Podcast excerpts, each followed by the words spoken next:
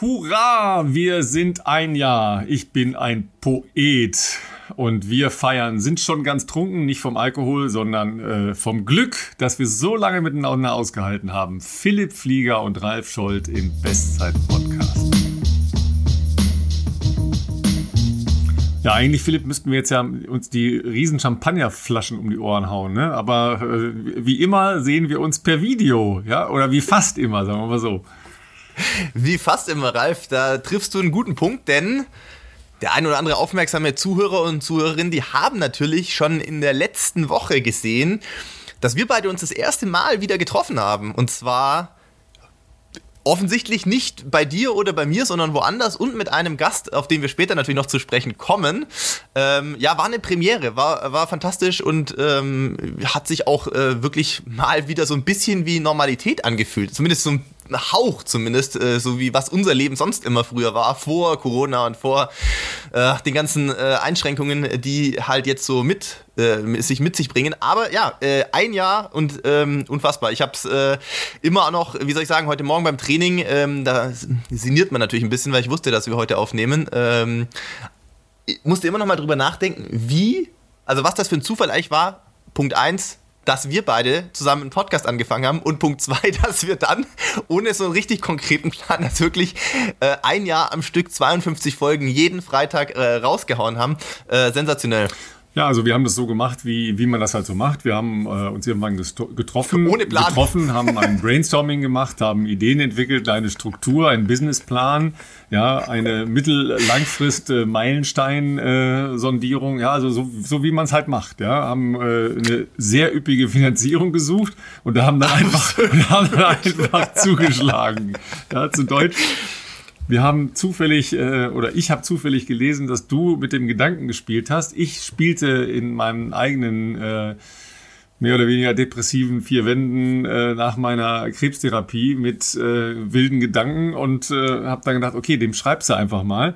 Ja, der äh, macht einen ausreichend verrückten Eindruck, um es dreieinhalb bis vier Wochen mit dir auszuhalten ja, per Podcast.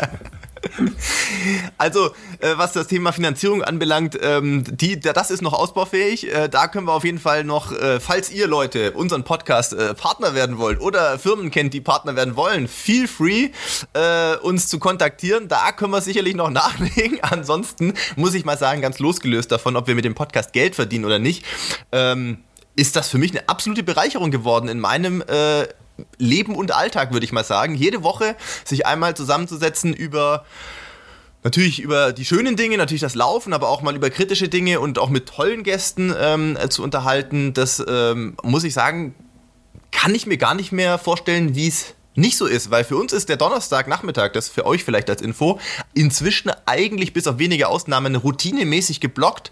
Ähm, und klar, jeder bringt in jede Aufzeichnung natürlich auch so ein paar äh, Themen mit, die er im Laufe der Woche so aufgeschnappt hat, die ihn beschäftigt haben oder die ihn interessieren. Und ähm, ja, wie gesagt, also ich weiß gar nicht mehr, was ich sonst immer gemacht habe, bevor wir einen Podcast aufgenommen haben. Also an dieser Stelle nochmal der Sponsorhinweis. This Podcast ist sponsert bei Sparbuch. Ne?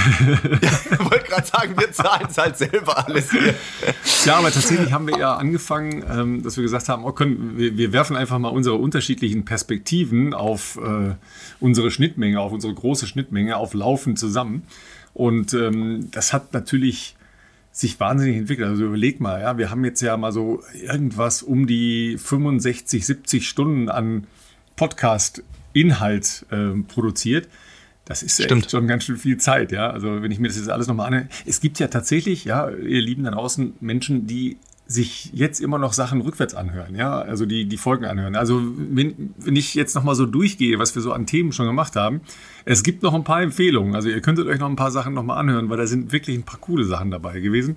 Ich habe äh, gar nicht so recht einen Favoriten, weil ich kann es gar nicht so richtig fassen. Ja, wir, wir haben ja damit angefangen, dass äh, du gesagt hast, ja, ich weiß auch nicht, was ich jetzt machen soll, ja, weil es gibt keine Wettkämpfe, äh, keine Marathone, keine Ziele. Ja, ich habe keinen Bock zu trainieren, weil ich weiß gar nicht wofür. Ja, was mache ich eigentlich, wer bin ich und warum? Ja. Äh, genau, also es ist, es ist extrem schwer, glaube ich, in diesem Jahr zu sagen, das war die absolute Highlight-Folge. Und als du gesagt hast vor ein paar Tagen, ähm, lass uns doch mal äh, in uns gehen, jeder für sich überlegen, was waren so die Folgen, die irgendwie besonders bei einem hängen geblieben sind. Ich habe zwei gefunden, ohne dass ich da jetzt sagen möchte, das ist jetzt, ähm, weiß ich nicht, äh, das waren die für mich die absoluten Highlight-Folgen, aber die ähm, für mich im Rückblick irgendwie besonders hängen geblieben sind, sagen wir es mal so vielleicht. Ähm, da komme ich aber später dazu. Es ist wirklich so gewesen, äh, als wir angefangen haben, wo wir beschlossen haben, wir machen Podcast und wir reden über Laufen, wir reden über Laufszene. Das war echt ein Zeitpunkt, wo es eigentlich ja nicht so viel passiert ist in der Laufszene und auch ich aus meinem Trainingsalltag wenig zu erzählen hatte, weil zu der Zeit war bei mir auch die Motivation äh, maßgeblich im Keller und auch nicht irgendwie so wirklich in Sicht, wo, wofür man trainieren sollte. Da hat mir auf jeden Fall geholfen natürlich ähm, der Trainerwechsel des letzten Jahres als auch um sich ein bisschen rauszuziehen, so mit einem neuen Training vertraut zu machen. Das hat mich eigentlich über den ganzen Sommer gebracht. Ähm, irgendwie Motivation zurückgebracht und sich in neuen für, oder für mich neuen Trainingsformen auszuprobieren. Dazu kann ich auch mal sagen, ich habe mit dem großen Maestro Anfang der Woche mal wieder ein längeres Telefonat gehabt. Nach längerer was heißt Auszeit, aber ich hatte jetzt nicht so viel Positives zu berichten in den letzten, sage ich mal, zwei, drei Monaten und ich wollte auch Renato nicht irgendwie mit meinem negativen Scheiß nerven, dass irgendwie bei mir also gesundheitlich alles jetzt nicht so äh, fantastisch ausgesehen hat. Aber Pläne sind in the making und es gibt gerade, es wird an einem neuen Plan für mich gearbeitet, der wahrscheinlich ab nächster Woche beginnt. Also bei mir auch ähm, geht's zurück in, in die Realität äh, und zum Ernst des Lebens. Das wird ab jetzt wieder ein bisschen anders werden, aber da freue ich mich auch richtig drauf. Und zu den zwei Folgen, die ich mir besonders, die, oder sagen wir mal, mir besonders hängen geblieben sind, so muss man es vielleicht sagen. Das waren einerseits im Rückblick tatsächlich die Valencia-Marathon-Folge und bevor jetzt die ersten kommen, oh, hier egomäßig, da ging es ja nur um dich in der Folge, nicht, weil es jetzt in der Folge per se schwerpunktmäßig um mich und den ganzen Drama vor und während und überhaupt mit dem Marathon ging, sondern ich habe oft darüber nachgedacht, ähm, was es auch so macht, über bestimmte Sachverhalte ähm, zu sprechen und auch zu, zu reflektieren und ähm, vielleicht auch manche Dinge zu analysieren oder auch andere Blickwinkel zu bekommen. Und ich glaube, mir hat es extrem geholfen, kurz nach dem Rennen, was ja an sich irgendwie einerseits frustrierend war, andererseits aber natürlich auch mal wieder eine Bestzeit, aber irgendwie auch totales Gefühlschaos, total gut ähm, das Ganze zu verarbeiten auch und zwar auf einer positiven Art und Weise. Ähm, das war das eine, was, glaube ich, bei mir irgendwie auch geholfen hat, das Ja in Anführungszeichen zu einem für mich positiven Abschluss zu bringen, aus, aus sportlicher Sicht, sage ich jetzt mal, weil man ja trotzdem eigentlich nicht so diese ganz, also die Ziele komplett ganz erreicht hat, die, die Renato und ich uns gesetzt haben. Und die andere Folge, du hast es vorher schon eingangs angesprochen, das war die Folge, ich habe es mir notiert, die Nummer 16, da muss man mir noch eine ganze Zeit zurückgehen. Das war die Folge, in der du tatsächlich das allererste Mal über deine Erkrankung gesprochen hast und das ist bei mir auch besonders hängen geblieben, weil man da auch mal den Blick von äh, den rein sportlichen Themen, die aktuell naturgemäß bei mir natürlich irgendwo eine besondere Wichtigkeit haben, ähm, einfach nochmal noch mal komplett äh, lösen kann. Und zum einen auch, weil es natürlich ähm, ja auch Mut braucht, sowas in der Öffentlichkeit das erste Mal zu erzählen und letztlich auch vielleicht Leuten, die in einer ähnlichen Situation sind, auch irgendwie äh, das Ganze ein Lichtblick sein kann. Ja, das war die Folge, äh, was wirklich wichtig, wichtig ist, glaube ich. Ne? Also die Nummer genau, hätte ich gar nicht ja. gehabt, ja. ja also wenn, wenn man das ja mal, wenn man das ja mal durchgeht, ja, wir, wir haben mit Ärzten, mit Physios, mit Wissenschaftlern gesprochen. Wir haben über Schuhe, Ernährung und Socken und äh, über äh, Running Buddies und Angst beim Laufen und äh, ja. allem möglichen Kram gesprochen. Wir haben mit Running Jörg gesprochen ja, äh, ja, der selber eine ganz schöne Gemeinde da in Ostwestfalen hat, schön groß. Ja, wir haben mit Laura Hottenhott mehrfach gesprochen, mit Richard Ringer, mit äh, Anna und Lisa Hahner letzte Woche erst, David Schöne, Alex Siegmund, Bob Bertemis, ja, unser Freund aus Luxemburg. Und wir haben natürlich eine ähm, sehr, sehr entertaining und sehr lange Folge mit Sabrina Mockenhaupt gemacht. Ja, also äh, sagen wir mal, unser, unser Coup zu Weihnachten, äh, der macht mir heute noch ein bisschen Spaß, ja, dass wir uns verabschiedet haben und äh, darum gebeten haben, dass ihr alle Verständnis habt, dass wir auch mal Ruhe brauchen. Und äh, wir waren ja so voller Ideen und Tatendrang, dass wir ja schon wussten, also wir haben uns absichtlich und hinterhältig hinters Licht geführt, dass wir schon wussten, dass wir auf jeden Fall noch eine weitere Folge machen wollen weil wir ja die Klappe nicht halten können. Ja, so ist es. Aber ähm, was ich ganz toll fand, waren äh, im Prinzip drei Phänomene. Ähm, zum einen dass wir es geschafft haben, äh, glaube ich, ähm, unsere, unsere Grundeinstellung, nämlich immer zu versuchen, dem Leben was Positives abzugewinnen, ähm, hier 52 Mal transportieren konnten. Ja, also 51 äh, und, fast 52 Mal. Wir ähm, hoffen, dass es mit der anderen genau. Folge, die jetzt noch anhängt, ja, also auch, auch wenn, wir, wenn wir mal wirklich über sehr, sehr ernste und, und sehr nachdenkliche Themen gesprochen haben, da waren ja auch die, äh, die Schmerzmittelmissbrauchsfolge zum Beispiel dabei mit dem äh, ja. Dr. Hutfield.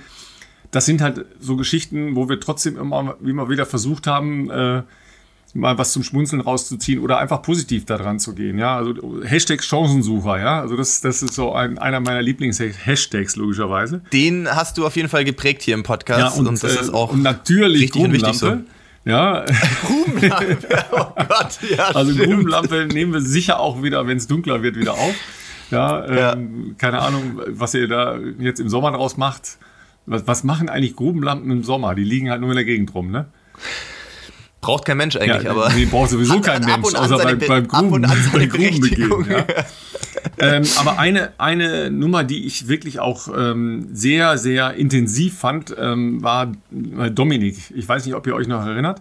Ja, ähm, ja. Ambitionierter Hobbyläufer mit äh, Starts bei vielen großen Läufen, nicht nur in Deutschland, ähm, der uns mitgenommen hat durch seine Covid-Infektion und Erkrankung und die Rekonvaleszenz danach, inklusive ja, dem, was seiner ganzen Familie, das kam ja über, ähm, über die ähm, Kindertagesstätte, ähm, wie das halt alles abgelaufen ist und wie lange der Weg zurück war. Also das fand ich, fand ich sehr intensiv. Das hat mich auch äh, danach noch sehr, sehr lange beschäftigt, ja, weil ähm, den, den ganzen anderen äh, Quatsch, den wir sonst so labern, den wissen wir ja schon, weil wir schon in unserem Richtig. Kopf irgendwann mal gedreht haben, ja.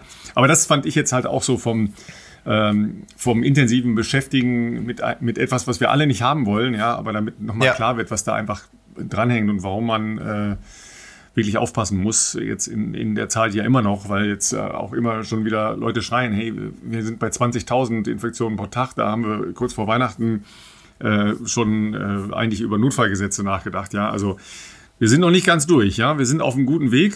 Ähm, ich werde nächste Woche Dienstag, ähm, wenn alles gut läuft, zum zweiten Mal geimpft. Ja, da, da bin ich schon irgendwie auch heiß drauf. Äh, aber ich schreie nicht danach, dass ich jetzt ganz dringend dann irgendwelche Freiheiten brauche, ja, sondern jetzt halten wir jetzt auch noch äh, gemeinsam äh, alle zusammen aus. Das, das schaffen wir irgendwie auf jeden Fall. Ja. Also äh, Chancensucher, Grubenlampe und äh, ne, dass, dass wir viele Menschen dazu bewegt haben, äh, positiv zu bleiben. Ja, also die, diese Rückmeldung, weißt du, das, das war eigentlich ja. noch wertvoller als alles andere. Ja, die vielen Rückmeldungen, Absolut. die wir gekriegt haben. Ja. Der Austausch mit der Community, ähm, egal ob es per Mail war, ob es auf äh, Instagram war ähm, teilweise sogar als Kommentar direkt bei dem Podigy-Account. Das waren jetzt nicht so viele, aber auch da, das lesen wir natürlich, ähm, hat uns immer wahnsinnig gefreut, motiviert. Wir nehmen auch Kritik äh, immer gern natürlich äh, zur Kenntnis. Man kann auch da natürlich immer, immer besser werden oder auch neue Perspektiven ähm, auf jeden Fall äh, entdecken. Das ist immer äh, auf jeden Fall von unserer Seite auch gewünscht. Wen wir auf keinen Fall vergessen dürfen, das haben wir nämlich in der letzten Folge schon, da wurden wir mehrfach von der Community darauf hingewiesen. Das sind natürlich unsere Frauen, die wir auch zweimal hier den Podcast reingezogen haben und äh, die wir in der letzten Folge natürlich komplett einfach mal vergessen haben, dass wir da schon mal ein Doppel hatten sozusagen. Also zweimal männlich, zweimal weiblich. Diese Besetzung hatten wir natürlich mit unseren Frauen schon. Ähm, aber weil die natürlich in unserem Leben sowieso eine extrem exponierte Stellung genießen ja, und ein äh, dementsprechendes Ansehen. genau, haben wir die jetzt nicht zum klassischen Kreis unserer Gäste gezählt. Das heißt jetzt nicht, dass wir die da irgendwie gering schätzen oder so, aber auch dafür danken wir natürlich für die Hinweise. Ähm, das äh, ist natürlich in der letzten Folge sozusagen ein bisschen untergegangen. Und ähm, ja, was tatsächlich bei mir das erste Mal überhaupt ähm, witzigerweise mit dem Buch damals rauskam. Also ich schweife jetzt ein bisschen ab, aber ich schlage gleich den Bogen zum Podcast. Wenn man sonst als Sportler lebt, ähm, Individualsportler. Wir haben da auch schon Folgen gehabt mit meinem Physio, mit Jan Kerler. Ich sehe mich immer als Teamplayer, auch wenn ich irgendwo alleine an so einer Startlinie stehe, weil so viele Leute drumherum auch ähm, einfach wahnsinnig wichtig sind und Anteil daran haben, dass man den Sport überhaupt so machen kann, wenn man ihn macht. Aber natürlich ist man irgendwo als Individualsportler zwangsläufig auch ein bisschen egomane, weil man muss halt immer irgendwo Entscheidungen treffen und zu viele Kompromisse funktioniert halt meistens nicht so gut. Ähm, und wenn man dann vielleicht in irgendeiner Art und Weise, weil man auf Social Media irgendwie aktiv ist und Leute auch motiviert, dementsprechendes Feedback bekommt, ist es schön. Beim Buch damals war das das erste Mal, dass mir das aber so richtig bewusst aufgefallen ist, dass Leute einem geschrieben haben, sie haben das Buch gelesen ähm, und sie fanden das irgendwie erfrischend, dass das halt so ehrlich geschrieben ist, also auch selbstkritisch, äh, in, dass man jetzt nicht sagt, alles war super oder ich bei mir ging es immer steil berghoch, sondern dass man das nicht ausspart. Und das ist was, was natürlich durch dieses sehr regelmäßige Format unseres Podcasts jede Woche nochmal auf einem komplett anderen Level ist. Das Feedback der Leute ähm, überwiegend natürlich positiv, das freut uns natürlich, aber dass, dass man da irgendwie den Leuten was mitgeben kann, wie du schon gesagt hast, so Thema Chancen, so was Positives, ob die jetzt jede Woche da was lernen oder nicht, das sei mal dahingestellt, aber wenn es nur ein gutes Feeling ist, irgendwie ein Funken Motivation oder ja, Ansporn, keine Ahnung, dann fühlt sich das extrem gut an, dass man mal weg von sich selber ist, wo es nur sonst darum geht, irgendwelche, bei mir zumindest primär noch, äh, irgendwelche Zeiten zu jagen, dass man anderen Leuten eine gute Zeit, in dem Fall, in dem sie es vielleicht auch dann den Podcast anhören oder ein gutes Gefühl mitgeben kann, finde ich irgendwie auch ähm, richtig schön, ja. Absolut, ja. Und ähm, da es diese Woche überhaupt nicht um äh, Tagesaktualitäten geht oder was wir trainiert haben oder sonst irgendwas, ja, können wir uns ja schon so langsam in Richtung unseres äh, Stargastes begeben, ja, aus der großen ARD-Familie. Aber wir haben uns bis letzte Woche nicht gekannt, ähm, teilen aber ähm, zumindest den Hang zu mehr oder weniger körperlichen Schwachsinns-Challenges. ja, dazu gleich noch mehr. Ähm, ich, ich, dazu habe ich dann noch eine, eine sehr schöne Geschichte, die erzähle ich aber erst nächste Woche, weil da würde ich jetzt zu viel vorwegnehmen. Aber ihr könnt euch schon drauf freuen, sie ist sehr, sehr schön. Ja, sie hat damit mit Try and Error und Fail zu tun, auf jeden Fall. Ja? Und einen sehr schönen Fail. Ja, aber ich möchte nicht zu viel. Ich nehme mir hier nichts vorweg. Ja. Ähm, und da, das auch sehr große scheitern können, ja, bevor wir dann einsteigen mit unserem äh, Gast, ist äh, der Jahrestag heute, ja, 6. Mai 2017, ja, ja ist wer gescheitert? Richtig, Elliot Kipchoge beim Monza. Versuch in Monza die zweite Stunde zu knacken. Ah. Ja, knapp, aber damals ja äh, gescheitert. Ja, war trotzdem ja eine, eine herausragende Leistung, knapp über zwei Stunden Absolut. Geblieben. Aber nur mal so, so als Ideen, ja dass äh, man nicht immer alles gewinnen muss, um zu gewinnen, um weiterzukommen. Ja. Das ist richtig. Das ist richtig. So, dann hinein, ja. oder?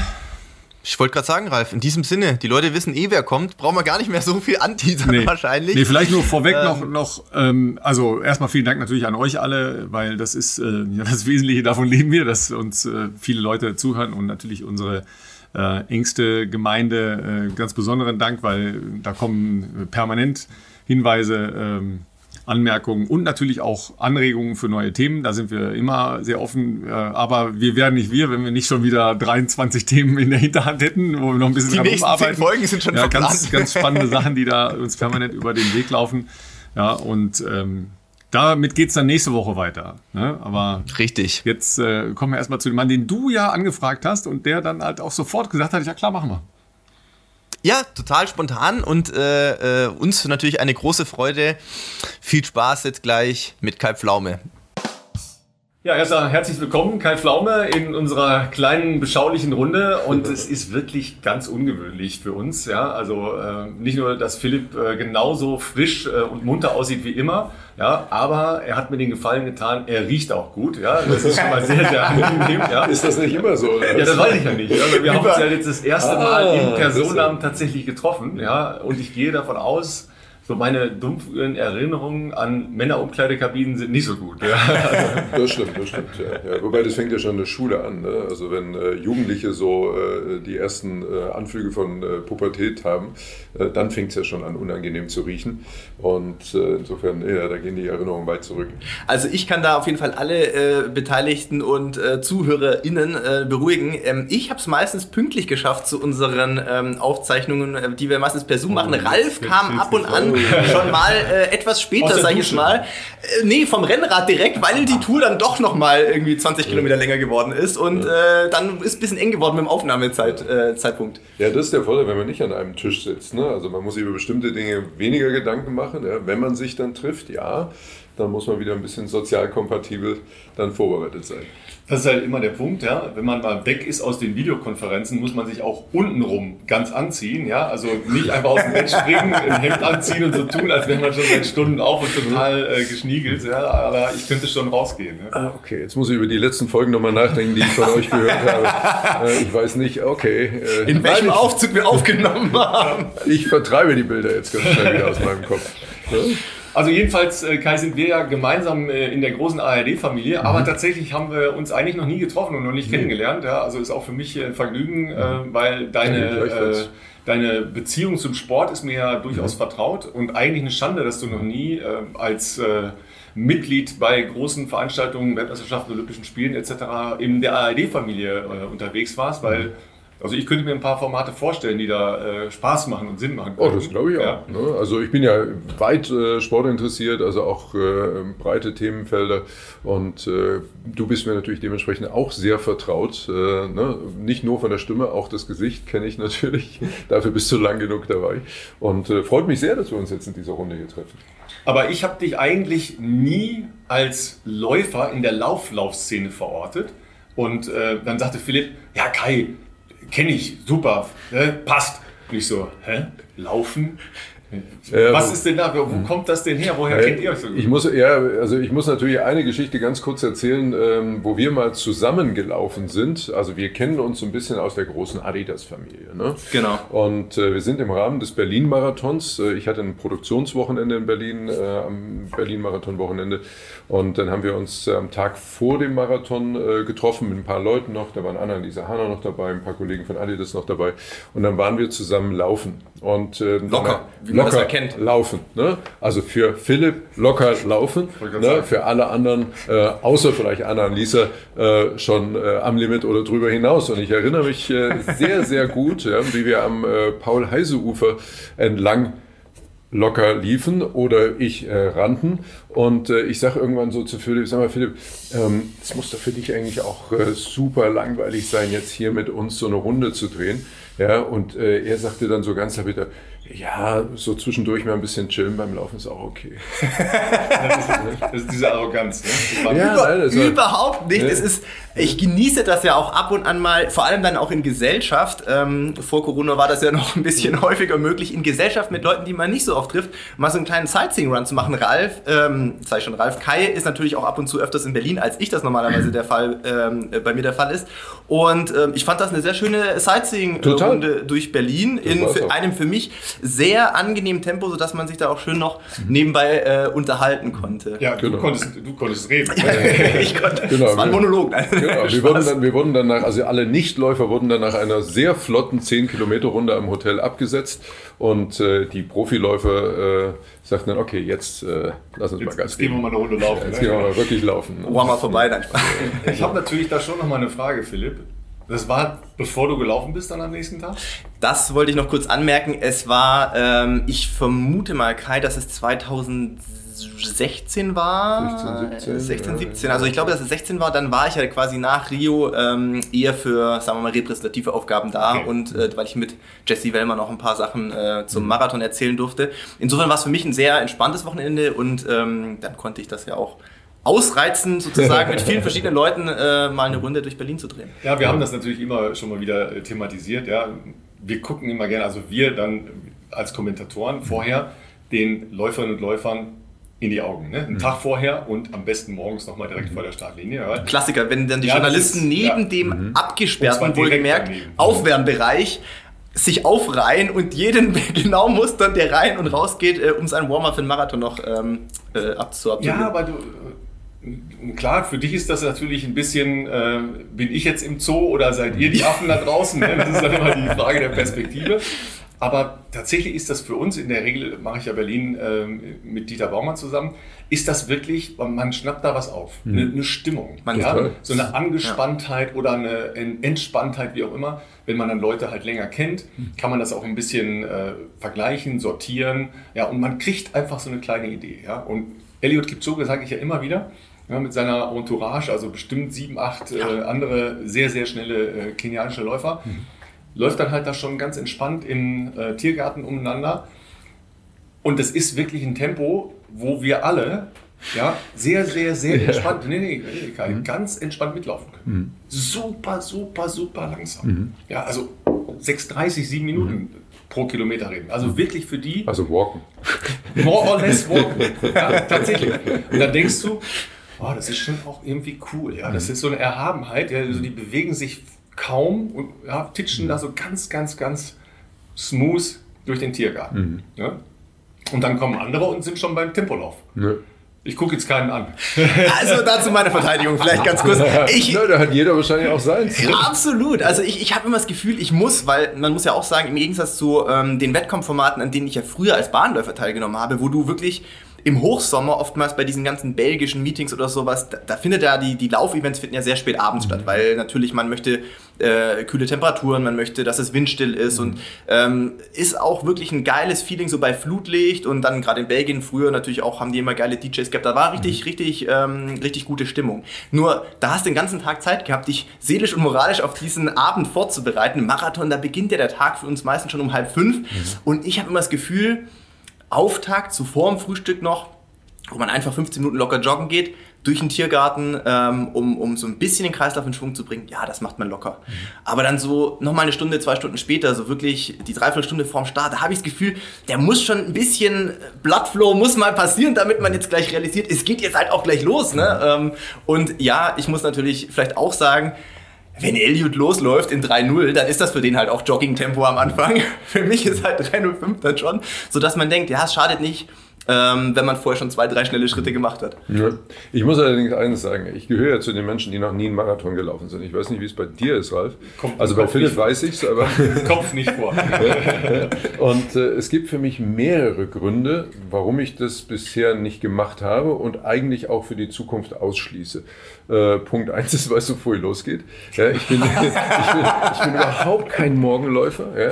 Ich könnte mir auch nicht vorstellen, jetzt nach dem Aufstehen äh, auf nüchternen Magen erstmal mhm. 15 Minuten joggen zu gehen. Mhm. Ja, warum? Ja. Und ich bin ähm, jetzt mittlerweile, ähm, glaube ich, sechs Halbmarathon gelaufen und ich habe noch bei keinem Halbmarathon ja, nach dem Zieldurchlauf äh, das Gefühl verspürt, diese Strecke jetzt noch einmal zu laufen. Ja? Ich habe mich jedes Mal wieder aufs Neue gefragt, wie bekloppt musst du sein, wenn du jetzt hier an dieser Stelle umdrehst und den ganzen Weg wieder zurückläufst? Nein, nein, warum nicht? also ich bewundere jeden, der das macht ja, und der es geschafft hat und so, aber nein. In der Hinsicht sind wir auf jeden Fall schon mal Brüder im Geiste, ja, weil ähm, für mich ist auch, sagen wir mal, unter Vernunfts-, aber auch unter gesundheitlichen Aspekten der Ansatz zu sagen, so jetzt lass uns doch mal Halbmarathon laufen. Ja? Mhm. Das Image des Halbmarathons ist halt wahnsinnig schlecht, weil es ja nur halb. Ja, es klingt, es liegt ja? am Namen. Müsste ja, es genau. rebranden, oder? Ja, der Name ja, müsste einfach anders sein. Das ist wirklich so, ja, weil es ist halt halb. Ja. Im Triathlonsport sind sie ja auf dem Weg, das ein bisschen ähm, zu äh, kaschieren. 70.3, ne? 70.3. Klingt anders. Klingt irgendwie cool, halber aber. Ironman. Weil ja. halber Ironman klingt wie halber Typ. Ja. ja? Was ist das? Ja, halber Hahn. Ja, halber Hahn. Ja, also was soll das? Ja, das ist Quatsch. Und 21 Kilometer, das ist doch echt weit. Ja? Wer Total. ehrlich ist, für 21 Kilometer nehmen die allermeisten das Auto. Ja? Im so. normalen Tagesablauf sicher nicht. Oder das Fahrrad. Und wenn du das läufst und du bist dann halt im Bereich von zwei Stunden, ja, also ob jetzt 10 Minuten schneller oder 10 Minuten langsamer oder 20 Minuten schneller oder 20 Minuten langsamer, mhm. Ist doch eine geile Leistung. Wann ja, bist du das letzte Mal Halbmarathon so auf Zeit gelaufen? Also nur, dass man mal einen Vergleich hat, ist ja auch interessant. Ähm, ist auch schon lange her, da ist natürlich auch ein bisschen ähm, das Oder ganze Beste Corona. Bestzeit und gleichzeitig auch letzter Halbmarathon war in Barcelona letzten Februar. Also Februar mhm. allerdings schon äh, 2020, mhm. bevor dann das ganze äh, auch okay. für uns Sportler Drama und losging. Äh, die Zeit damals war 62,50, also eine Stunde, zwei Minuten, okay. 50 okay. Sekunden. Ich bin äh, tatsächlich äh, meinen schnellsten Halbmarathon im Rahmen eines Triathlon-Wettkampfes gelaufen. Okay. Also schon ein bisschen vorbelastet? Ja, ja, ein bisschen vorbelastet. Da bin ich 1,52 gelaufen. Okay. okay. Ne? Ja. Das ist ja noch schlimmer. Ja, also ähm, wenn vom Rad runter und dann Laufschuhe an, oder? Ist anders. Ja, schon. Wenn mich, ich mir überhaupt vorstellen könnte, nur in, in entferntesten Träumen mal Marathon zu laufen, dann eigentlich nur in einem Triathlon. Also dann in einem. Ironman-Triathlon. Dann willst du dir dann die volle vorher, Dröhnung geben, ne? Genau, das, genau. das kleine Problem vorher, da muss man 180 Kilometer fahren. Mhm. ja. Das Schwimmen davor ist ja praktisch hey, nur zum Wachwerden. Mhm. Ja, das ist Pillepalle. Ja. Aber nach 180 Kilometern, also auf Zug Radfahren, mhm ist Laufen ja, in so eine Aero-Haltung, das ja, so das gekrümmt auf, Laufen, was ganz auf dem Rad. Ja. Aber das ist tatsächlich, wenn man ein bisschen mit, äh, mit Druck Rad fährt und dann läuft, mhm. denkst du erst, du kannst gar nicht laufen. Ja. Es legt sich aber ganz schnell wieder. Ja. Ein, zwei Kilometer und dann, man hat den Vorteil, man ist schon in ähm, der Zirkulation drin, ja, man ist schon in der mhm. Fettverbrennung natürlich tief und so weiter. Das heißt, du hast diese, diesen Anfangsschock auf den Körper, ja. den du mit Tempoläufen morgens im Tiergarten kompensieren kannst. ja. Der ist halt komplett weg. Mhm. Ja, das heißt, du bist schon voll im Metabolismus drin und so weiter. Mhm. Es ist eigentlich vom, vom Gefühl her, vom, vom Luftgefühl her viel einfacher. Ja, Nur die Beine tun halt weh. Ja. und beim, bei meinem letzten Halbmarathon, der war dann eben auch äh, im Rahmen eines Triathlon-Wettkampfes, da hatte ich so Schmerzen nach acht Kilometern, so furchtbare Oberschenkelschmerzen, mhm. weil ich es ein bisschen überrissen habe beim Radfahren. Das war dann auch nicht schön. Und das dann bis Marathon? Nee. nee. Aber jetzt ich bin, bin, mein, ich bin meinen ersten Halbmarathon gelaufen, September 2017, rund um Tegernsee. Hm? Also das kann ich wirklich nur jedem empfehlen. Im Rahmen des, äh, des Laufes auch quasi? Des Laufes, ja. Den bin ich mhm. einmal aufgelaufen, sehr genau. schönes Event. Ein Traumlauf, Voll. ja, aber auch äh, mit einem äh, traumatischen äh, äh, Erlebnis am, am Ende. Der Berg? Bin, äh, ja, ich bin, mit einem, ich bin mit einem Kollegen zusammengelaufen, mit Götz, der den Lauf auch kennt und hab die Strecke auch massiv auch unterschätzt, muss ich sagen. Ja, bin gespannt, wie es geht. Ja, und dann habe ich immer das Gefühl gehabt, boah, es, es geht gut super. und wir sind gut unterwegs und super Geschichte. Und dann waren wir in Bad Wiessee ja. und dann sagte Götz zu mir, ähm, ja, es kommt noch ein Anstieg, ja, und dann, haben wir, dann sind wir fast im Ziel. Ne? So, wir also den Berg da hoch, ähm, ne, da zum Casino da hoch, und ich so super, und dann habe ich es unten, dann, dann ging es wieder runter, dann habe ich es laufen lassen, und äh, dann kamen wir irgendwann um die Kurve, und ich so, what? Äh, und ich so, du hast doch eben gesagt, das ist der letzte Anstieg, ja? Und das war, dann geht ja dieser mega lange Anstieg es nach Mundhoch. Hat kein Ende. Ne? Und dann ist das ja wirklich so, dann bist du da oben und dann sind es noch 300 Meter bis zum Ziel. Ne? Genau. Boah, und da habe ich so einen richtigen Einbruch gehabt. Ne? Und äh, das hat mich mental einfach, das hat mich mental einfach gekillt. Ich war nicht mehr auf Anstieg gepolt. Also habe ich mich dann da hochgeschleppt und dann kamen wir da oben äh, um die Kurve und dann sah ich irgendwann die Uhr und ähm, dann war so, habe ich gedacht, so ja, also so 1,50 hatte ich so angepeilt. Da habe ich gesagt, ja, vielleicht geht knapp drunter. Ne? Und dann ist aber diese, diese Zielgerade so kurz ne? und dann bin ich bei 1,50 10 bin ich dann durchs Ziel gekommen. Ja. Und da habe ich mich so geärgert. Ne? Auf der einen Seite war ich stolz, weil es war mein erster Halbmarathon. Und ich gesagt, aber wie blöd ist das? 1,50,10. Äh, da hätte ich doch auch äh, 1,49,9 laufen können. Das wäre doch viel schöner gewesen. Ja, ja. Und keine und, Nettozeit, also nicht die Chipzeit war schneller. Nee, nee. nee gab es leider nicht mehr. Ah, aber daran sieht man ja schon, dass auch äh, Kai Pflaume natürlich im Herzen natürlich ein sehr ehrgeiziger Läufer ja, ist, wie es allen Läufern geht, weil die 9 immer vorne von der äh, Zahl, die sieht ja immer besser aus auf jeden Fall. Und jetzt kann ich ein bisschen flexen. Also ich habe es jetzt im Laufe der, der Corona-Zeit, wo ich sehr viel viel gelaufen ja. bin, äh, doch nochmal äh, erheblich äh, verbessert. Also ähm, Personal Best ist jetzt bei 1,42,10. Uh, ja, das ist auf jeden Fall ja. nochmal ein guter Sprung. Ja, ja. aber Philipp hatte mir vorher gesagt, du hast noch so ein, äh, ein Battle mit der 10 Kilometer PB. Oh, jetzt, jetzt, bin ich gerade von der 1,50 10 weg und jetzt sind wir bei der, jetzt sind wir bei der, bei der 10 Kilometer. Er bricht das, schon leicht zusammen. Oh Gott. Das ist, die, das, ist das andere Trauma. Ne? Also, Haarscharf immer. Das also habe ich, auch, hab ich auch immer noch nicht äh, geschafft. Ne? Ich das wird noch. Äh, habe gesagt, also neben vielen anderen Zielen, die ich vielleicht im Leben noch habe, ich möchte doch noch mal die 10 Kilometer unter 45 Minuten laufen. Und äh, das gelingt mir auch von den Voraussetzungen nicht jeden Tag. Und ich hatte dann äh, vor weiß ich gar nicht, äh, ich sag mal, im Herbst letzten Jahres einen, einen Lauf. Ähm, da habe ich gedacht, so heute könnte es klappen. Also da lief auch alles super und es ging auch hinten aus von der Zeit gut aus. Und dann bin ich bei 45,02 ins Ziel gekommen.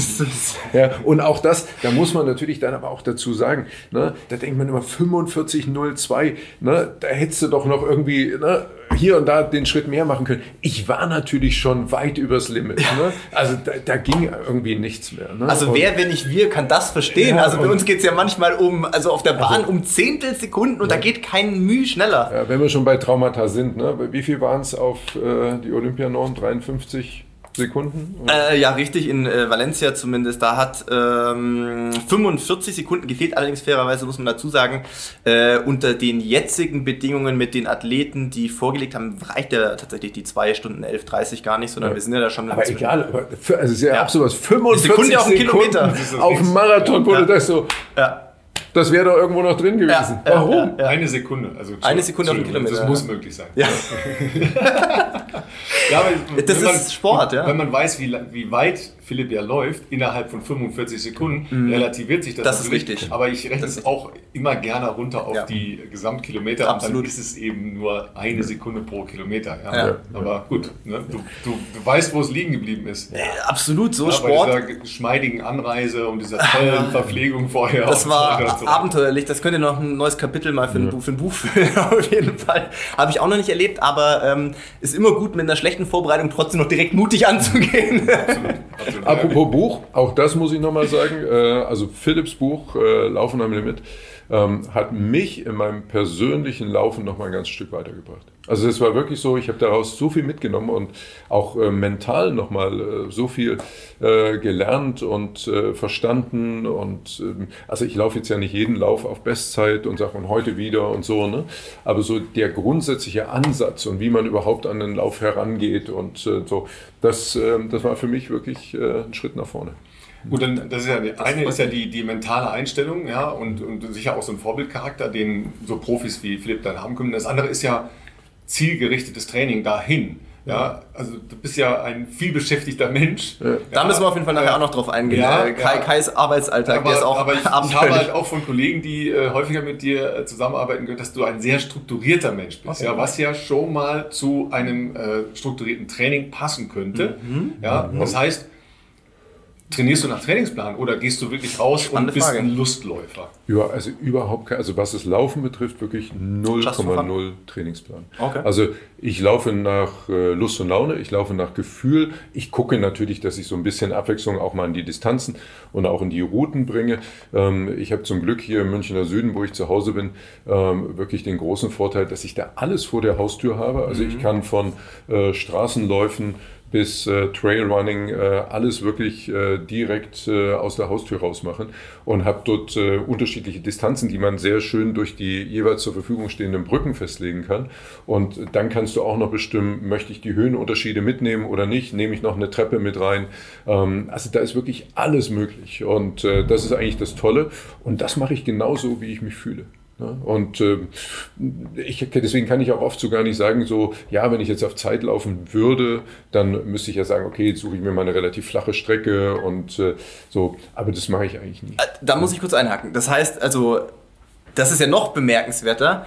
Das heißt, du entscheidest sozusagen am in, nee, nicht mal vor dem Lauf, sondern im Lauf, ob du heute all in gehst, wenn du sagst zum Beispiel, wir nehmen jetzt die 10 Kilometer, probierst 45 Minuten, du läufst ein, zwei Kilometer los und dann entscheidest du, du probierst das. Das also ist ja, das ist ein spannender Ansatz, weil man natürlich nach Tagesgefühl geht, aber natürlich äh, auf, aufgrund von, sagen wir mal, der, der Trainingslehre könnte man das natürlich mit Tapering und entsprechend natürlich auch vorbereiten. Das ist, äh, da sehe ich jetzt schon, schon noch viel Potenzial. Kai, wir brauchen uns wahrscheinlich gar nicht über 45 Minuten demnächst unterhalten, sondern über, über, über wesentlich mehr.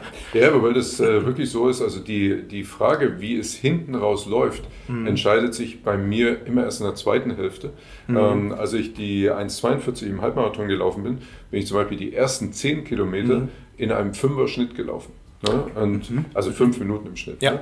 Ähm, und äh, das ist ja nun wirklich Durchschnitt. Ne? Und, und dann bin ich äh, in die zweite Hälfte gestartet und habe dann plötzlich das Gefühl, boah, es läuft. Und es läuft. Und Flow. Es läuft. Und bin Flow wirklich von Kilometer zu Kilometer immer schneller geworden. Ja, und bin dann, glaube ich, den letzten Kilometer irgendwie mit 4,25 gelaufen. Ne? Und, und das ist im Grunde genommen für mich eigentlich die Erkenntnis, ähm, also egal welche Distanzen ich laufe, wenn ich zu schnell angehe, mhm. ne, rächt sich das für mich hinten raus immer bitter. Na, wenn ich äh, den ersten Teil der Strecke, ich sag mal, in einem guten Durchschnittstempo mache, kann ich hinten raus immer Gas geben. Aber gut, das, da sind wir jetzt ja schon bei der tiefen äh, Wettkampfplanungslehre, ja, weil so wünscht sich natürlich jeder zu laufen. Perfektes also Rennen, progressiv, ja. ja, zweite Hälfte schneller zu laufen als die erste Hälfte äh, und dann erst an die wirkliche Grenze zu gehen.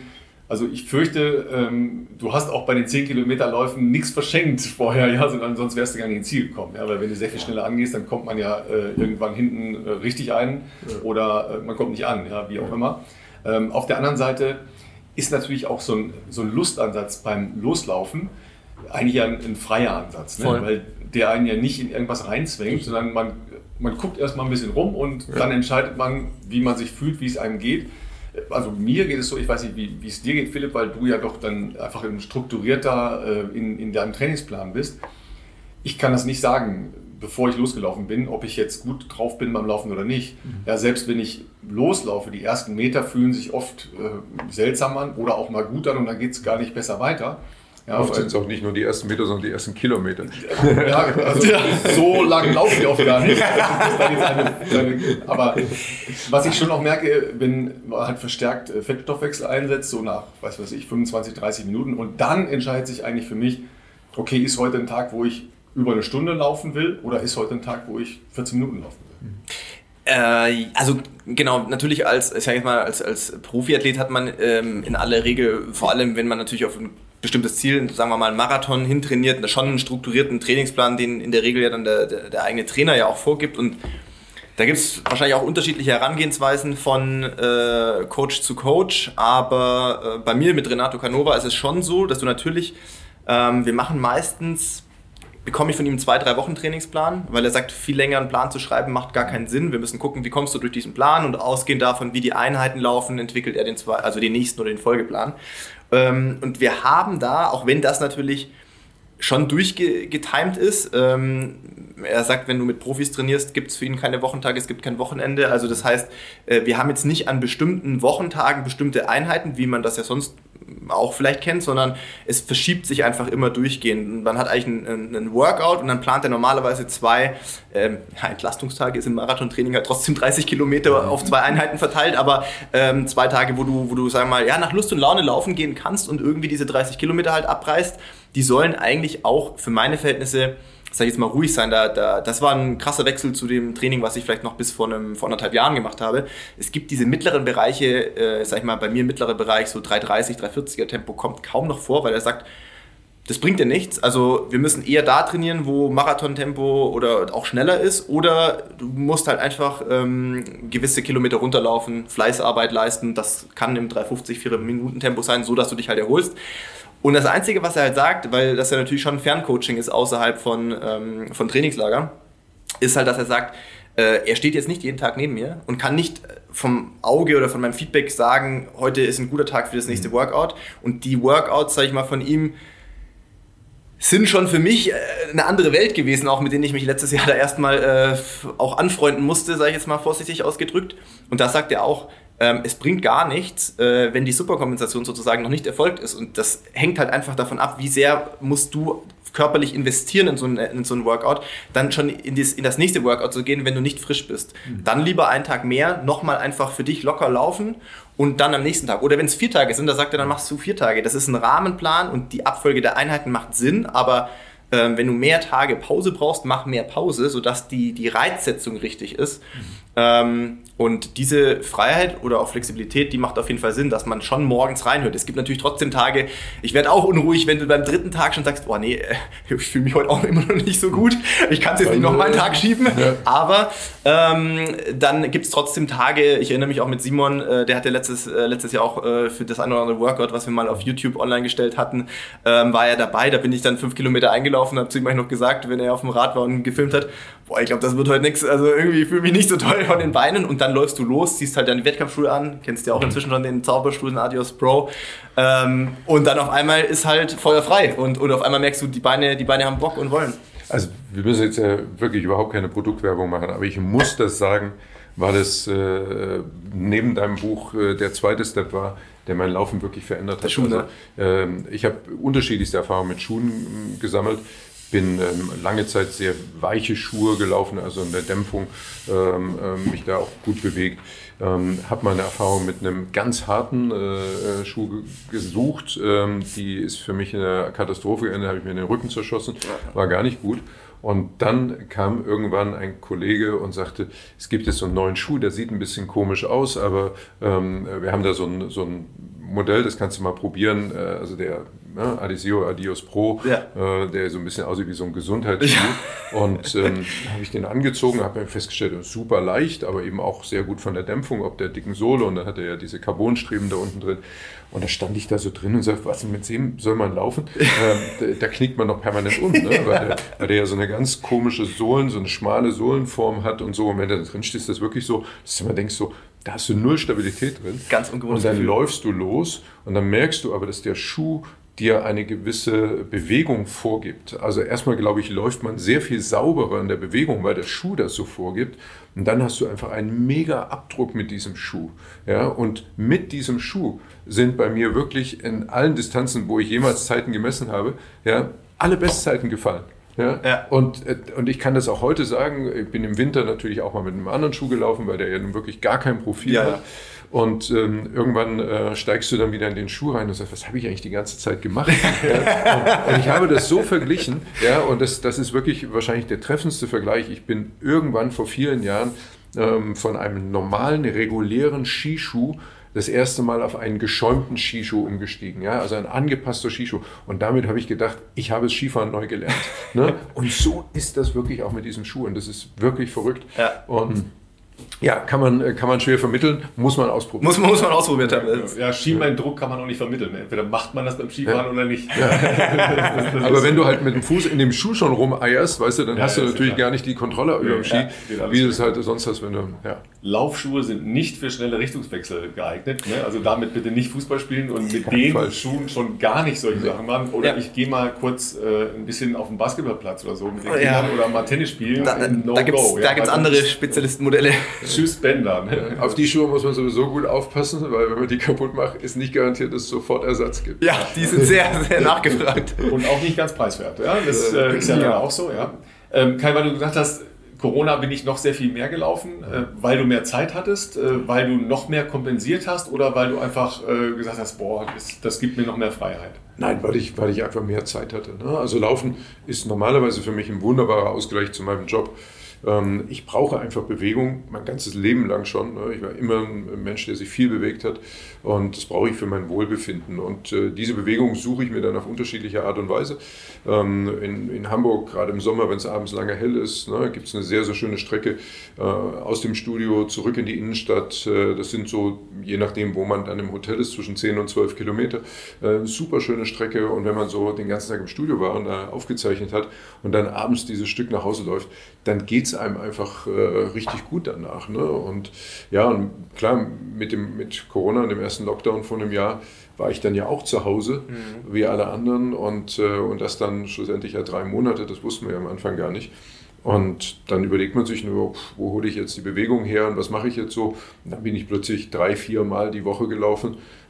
Sonst laufe ich vielleicht zweimal die Woche. Ne? Also es gibt immer, wenn du jetzt Leute auf der Straße fragen würdest, die, die würden wahrscheinlich behaupten, ich laufe jeden Tag. Ja, aber das ist diese verschobene Wahrnehmung, die man dann hier und da auch über soziale Medien hat. ähm, das stimmt einfach nicht. Ähm, und, aber da bin ich dann so drei, viermal die Woche gelaufen. Das habe ich natürlich auch extrem gemerkt, weil ich einen anderen Rhythmus dann hatte ähm, und äh, einfach viel mehr drin war natürlich auch im Laufen. Und dann äh, auch Challenges gemacht, also zu der aktuell laufenden oder ausgelaufenen Challenge kommen wir ja gleich noch mhm. äh, und zu der anstehenden, ja, äh, Wings for Life Run äh, kommt ja bald. Mhm. Ähm, hast du dann dir auch dann Ziele gesetzt oder einfach gesagt, nee, jetzt, jetzt laufe ich noch mehr für mich und äh, ein bewusstes Wahrnehmen, was um mich herum passiert? Naja, nachdem ich dann äh, das Gefühl hatte, okay, es läuft ganz gut, war ich natürlich genau in dieser Zeit dann äh, so in dieser äh, Idee und habe gesagt, ja, vielleicht äh, geht es sich ja jetzt doch mal aus mit den 10 Kilometern unter 44, äh, unter 45 Minuten, Entschuldigung. Und ähm, ja, das hat dann nicht ganz geklappt. Ähm, und ich glaube tatsächlich, Dafür hätte ich dann gezielter noch trainieren müssen, also wirklich eben auch mit Intervallen und ähm, einfach auch vielleicht mit einem Trainingsplan. Ähm, aber dafür war ich dann irgendwie auch wiederum nicht bereit. Also das, das ist, das, so laufe ich dann nicht. Ne? Also das ist jetzt nicht so, dass ich sage, ähm, ich muss jetzt wirklich, gehe jetzt auf die Bahn und trainiere und mache dies und mache das. Ähm, weil ich bin ja kein Läufer und verdiene ja mit dem Laufen nicht mein Geld. Also ich fände es toll, wenn ich das mal schaffen würde, unter die 45 zu kommen. Aber ich würde jetzt nicht sagen, okay, ich muss jetzt wirklich ein komplettes Lauftraining dafür machen. Ich fürchte, wenn du unter 45 laufen willst, wirst du dafür eine Art von Lauftraining machen. also, wenn ich ehrlich bin, ja. Also man kann ja, ja auch schon außerhalb von, einer, von einem klassischen Bahntraining, ähm, weil du ja vorher schon sagtest, dass du, dass du beim, beim Training im Allgemeinen, aber auch beim Laufen natürlich die Abwechslung liebst, ähm, kann man ja auch schon, ich sag mal, intervallartige Sachen mal machen, äh, etwas, etwas freier, so Fahrtspiel quasi, dass man sagt, man macht, was weiß ich, in, in, innerhalb seines 10 Kilometer Laufs einfach 10 mal eine Minute schnell, eine locker. Selbst das ist ja schon ein Reiz, dass man mal sich zwingt, in einen anderen Laufschritt mal reinzukommen sozusagen ähm, und, und, und derlei ähnliche Geschichten. Ähm, das kann ja auch manchmal schon wenn du zum Beispiel auch in Hamburg bist, um die Alster, kann ich mir vorstellen, ist ja da äh, auch eine schöne flache Runde, wo man sowas Super, machen kann. Mhm. Ähm, was ich auf jeden Fall auch noch bemerkt habe und sehr spannend fand, mhm. äh, was auch ein Projekt von dir war, was glaube ich so in dieser Corona-Zeit entstanden ist. Ich weiß nicht, ob es schon von längerer Hand geplant war oder vielleicht auch äh, aufgrund der vielen Freizeit. Ich meine, so ist ja auch unser Podcast entstanden und dann auch ein Jahr alt geworden. Ähm, da gibt es ja andere Leute wie den Kai, die andere Projekte für sich entdeckt haben, die weiß ich nicht, also ich glaube, wenn jemand den äh, neuen Medien zugewandt ist, dann glaube ich ja du, gerade auch sehr aktiv auf, auf Social Media, auf, auf Instagram äh, und so weiter. Ähm, aber als, als klassischer Fernsehmann, der du ja bist, da können wir vielleicht später nochmal kurz drauf zu sprechen kommen, wie lange du eigentlich schon, schon im Fernsehen zu sehen bist ähm, und wie so dein, dein, dein Arbeitsalltag aussieht, weil du nimmst ja, wie du schon gesagt hast, das ja nicht äh, in München auf. Ähm, ist ein anderes spannendes Projekt, was ich äh, gesehen habe, und zwar, dass du jetzt auf YouTube äh, präsent bist und äh, da ein eigenes Format kreiert hast sozusagen und sehr schnell auch schon, ich weiß, also über 500.000 Abonnenten auf jeden Fall schon hast, aber ich weiß gar nicht ganz genau, ich glaube irgendwas um die 580.000 sind es jetzt. Ja, das ist, äh, ist ja schon eine, finde ich, interessante Entwicklung als jemand, weil ich glaube, man wäre jetzt auch nicht ganz weit weg, wenn man sagen würde, Fernsehleute sagen, ich komme aus dem Fernsehen, Fernsehen ist das einzig wahre. Alter Sack zu uns sagen. Nein, nein, gar nicht. Also ich finde es ja eher bemerkenswert, wenn jemand, der aus dem Fernsehen kommt und ihr seid ja beide im Fernsehen groß so geworden. Wenn du so ansetzt, ich finde es ja schon bemerkenswert, ja, dass ihr alten Säcke noch auf Social Media wisst, wie man Handy Nein, das, das liegt mir... Mein Nokia-Tastenhandy, da geht nichts drüber. Bei meinem Nokia 3210 ist alles Aber ähm, nein, es ist ja so, wenn jemand, glaube ich, wie ihr so lange äh, im Fernsehen oder fürs Fernsehen gearbeitet gearbeitet habe, dann wäre es jetzt ja nicht komplett, ähm, wie soll ich sagen, abwegig zu denken, dass man dann sagt, ja, Fernsehen ist das einzig wahre Medium für mich, alles andere ist irgendwie Quatsch und für Kids und sowas. Und äh, da sozusagen bei YouTube durchzustarten, ist ja erstmal spannend und in der Kürze der also Zeit. Also ich, ich sag dir jetzt mal was, mein junger Freund. die Frage, die Frage ist nicht, wenn du jetzt mit einem Fernsehmenschen äh, sprichst, die Frage ist nicht, wie lange hat man schon äh, mit diesem Medium Fernsehen zu tun, wie lange macht man schon Fernsehen, sondern die entscheidende Frage ist, wie lange hat man noch vor, mhm. Fernsehen zu machen? Mhm, mh. Und wenn du vorhast, äh, also ich bin jetzt äh, demnächst dann 54 äh, Ende Mai, und ich könnte mir ja durchaus vorstellen, das noch äh, 20, 21 Jahre zu machen. Äh, schöne große Geburtstagsshow zu meinem 75. Geburtstag. ja, also warum nicht? Ne? Ähm, äh, kann ich mir ja gut vorstellen. Dann musst du dich diesen neuen Medien äh, einfach öffnen und dann musst du wissen, was da abgeht, weil sonst drängt dich die technische Entwicklung irgendwann einfach raus. Ne? Mhm. Ne? Das ist dann gar nicht mehr eine Frage deiner Qualität, sondern es ist eine Frage des Verständnisses, das du äh, für die Entwicklung des Mediums hast. Und ich glaube, dass das lineare Fernsehen doch äh, noch sehr lange existieren wird. Ähm, die Frage ist nur, wie weit verschmilzt das lineare Fernsehen mit der Online-Welt? Mhm. Und da sehen wir ja gerade auch ganz spannende Entwicklungen. Ne? Also auch äh, innerhalb der ARD-Familie, bei den öffentlich-rechtlichen Sendern spielt die Mediathek eine viel größere Rolle, die ja dann am Ende nichts anderes ist als ein äh, großer Streaming-Dienst, der die Online-Content äh, anbietet. Ähm, und da sind wir beim entscheidenden Punkt es geht am Ende um den Content. Ja, wenn du guten Content anbietest, werden die Zuschauer den immer finden und den finden sie im Fernsehen und den finden sie in der Online-Welt. Und dass ich dann letztes Jahr mit YouTube angefangen habe, ist eher ein Punkt, den Gedanken gab es schon immer. Also YouTube fand ich immer schon ein sehr, sehr interessantes Medium.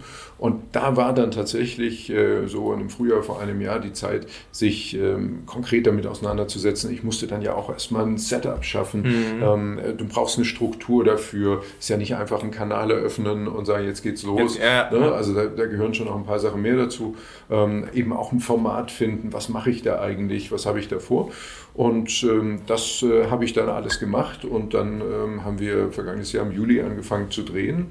Und äh, am 5. September vergangenes Jahr ist die erste Folge online gegangen. Los, ja. Also das heißt, ich warte noch ein bisschen auf den äh, einjährigen Geburtstag meines Kanals. ja, da ist noch ein bisschen Zeit. Bis dahin dann die Million, oder? Ähm, gibt es da noch einen extra Play-Button, glaube ich, von ja, YouTube? Ja, da gibt es, also einen habe ich schon, den kriegt man ja bei 100.000. Ähm, Ähm, das, das war einfach krass. Also wir waren bei, nach, wir waren nach äh, vier Tagen nach Kanalstadt bei 100.000 Abonnenten.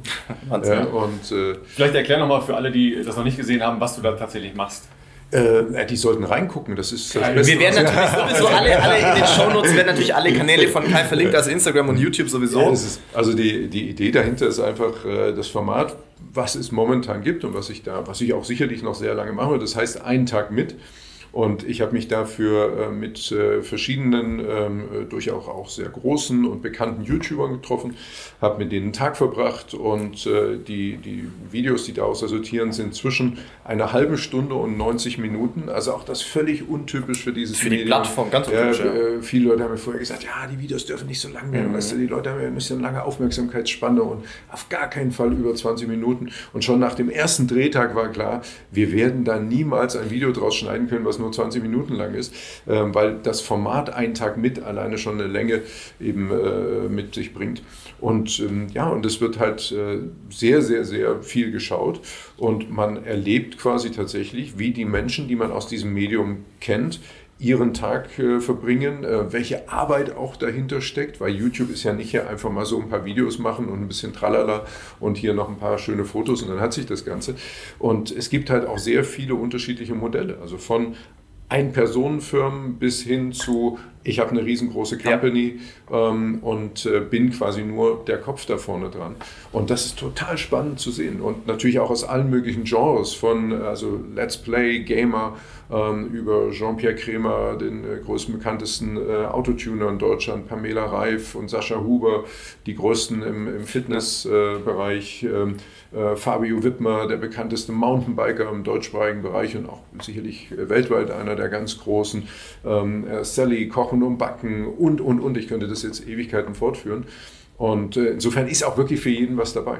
Ja, also es, es, bleibt natürlich erstmal dein Interesse an Menschen, ja, das da ja durchschimmert logischerweise, ja, also die, diese, diese äh, Neugier, ja, die völlig Genre und auch völlig mediumunabhängig ja ist.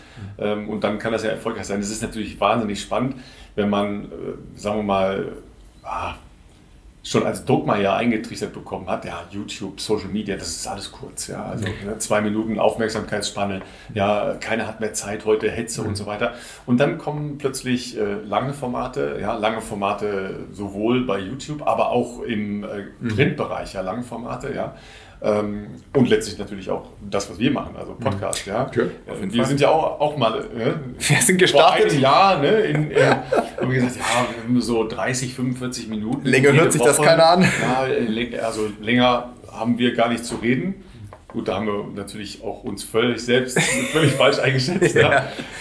Aber diese Rückbesinnung auf, ich nehme mir Zeit, ich nehme mir eine Stunde, ich nehme mir 90 Minuten, mhm. um Menschen kennenzulernen, um Menschen zuzuhören beim Sprechen. Das, was wir jetzt gerade hier machen und das, was ihr jetzt zu Hause unterwegs äh, beim Laufen oder so, ja, ihr hört uns zu und nehmt euch Zeit, ist eigentlich eine Qualität. Ja, und es ist sehr spannend, dass im Prinzip ja diese Auseinandersetzung den Weg zurück ins klassische Fernsehen noch nicht gefunden hat. Mhm. Ja, weil so eine, solche Formate gibt es sehr wenig. Ich sage an der Stelle immer, ich bewundere die Norweger, ja, die haben äh, nachts stundenlang häkeln. Ernsthaft? Ja, damit du mal runterkommst. okay, das habe ich noch nicht mitbekommen. Ja.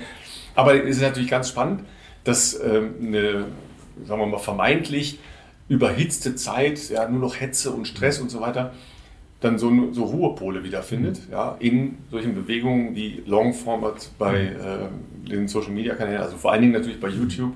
Ja, das erste Mal ist mir das begegnet, da ähm, hat ein, ein Professor in den USA ein sehr langes Format gemacht. Das war natürlich auch eine sehr spezielle Situation. Er war äh, sehr stark ähm, von einer Krankheit schon beeinträchtigt und wusste, dass er nicht mehr sehr lange zu leben hat. Mhm. Ähm, hatte eine, eine, Krebserkrankung. Bin ich natürlich noch ein bisschen aufmerksamer, logischerweise jetzt, ähm, nachdem ich ja äh, diese Geschichte auch durchlebt habe. Und der hat dreimal 90 Minuten gemacht. Das hieß Last Lecture. Gibt es mhm. hoffentlich noch auf YouTube. Also wenn ihr da mal mhm. reinschaut, es ist faszinierend, ja, weil er dann sehr philosophisch, aber gar nicht jetzt, mhm. wie das in unserer Gesellschaft oft ist, so, so schwer und mhm. oh, ja, hier geht mein Leben, mhm. meine, meine mhm. Zeit als, als Professor zu Ende und so. Und die Leute schon im Hörsaal haben an dessen Lippen gehangen, ja, weil, weil der hat halt alles, was halt an Nachdenklichkeit, aber auch an Positiven rauskam, da einfach mhm. auf, die, auf die Bühne gelegt, ja, mhm. in die Welt gelegt. Ja. Und das war ganz toll. Und da habe ich schon gedacht, das sind dreimal 90 Minuten. Das war ein, ein weltweit mhm. unfassbarer Erfolg. Das ist eine besondere Situation, aber diese Situation muss man erschaffen. So, und wenn mhm. man besondere Menschen kennenlernt, ja, oder äh, wir über äh, nerdigen Lauf Kram ja, uns auseinandersetzen, ist das schon erstaunlich, dass mhm. sich Menschen so viel Zeit nehmen. Ja. Auf jeden Fall. Und es gibt halt einfach auch Formate, die äh, haben im Fernsehen ihren Platz und es gibt aber auch Formate, die ähm, finden da eben nicht äh, so den Anklang, ob ähm, äh, des Themas, äh, gibt es verschiedene Gründe. Und für die gibt es eben dann aber auch andere Welten. Und äh, ich glaube, das ist ein ganz entscheidender Punkt, dass äh, ich mir zum Beispiel immer gesagt habe, ich würde auf YouTube nie was machen, was ich auch im Fernsehen machen mhm. könnte. Ne? Ich mache auf da YouTube genau die anderes. Sachen, die ich im Fernsehen eben nicht machen kann oder ja. nicht machen möchte. Ne? Also das, äh, das ist vielleicht die bessere Beschreibung.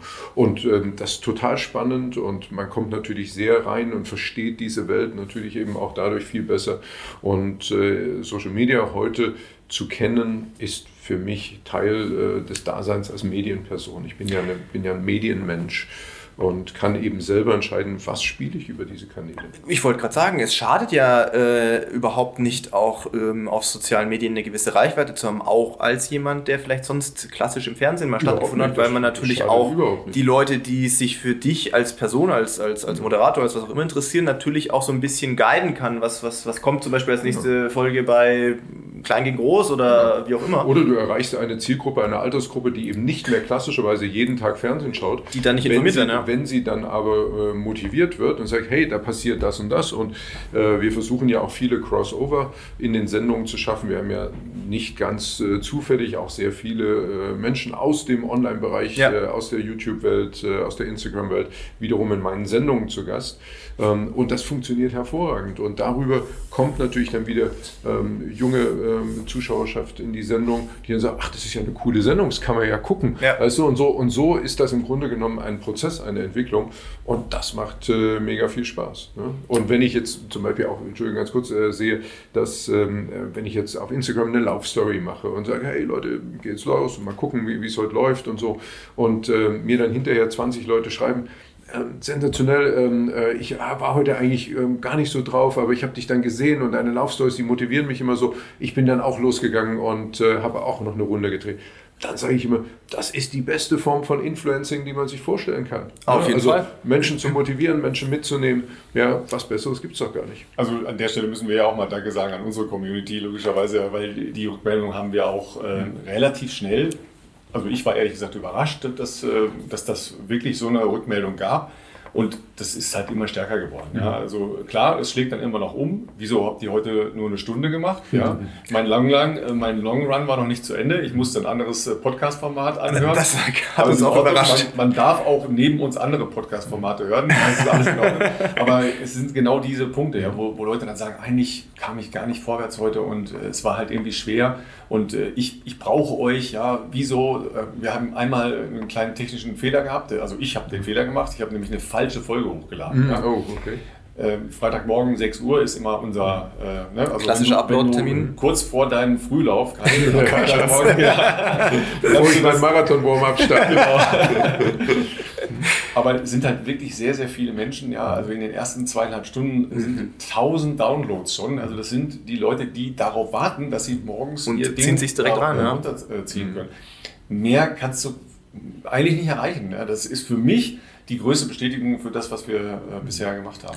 Auf jeden Fall. Und äh, wie du schon sagst, eine der ähm, Begleiterscheinungen, dass wir das jetzt gemacht haben. Und ganz ehrlich, also wir haben am Anfang gesagt, wir machen mal zwei Folgen, gucken wir mal, wie das läuft. Wir haben uns überhaupt nicht auf ein wöchentliches Format irgendwie festgelegt.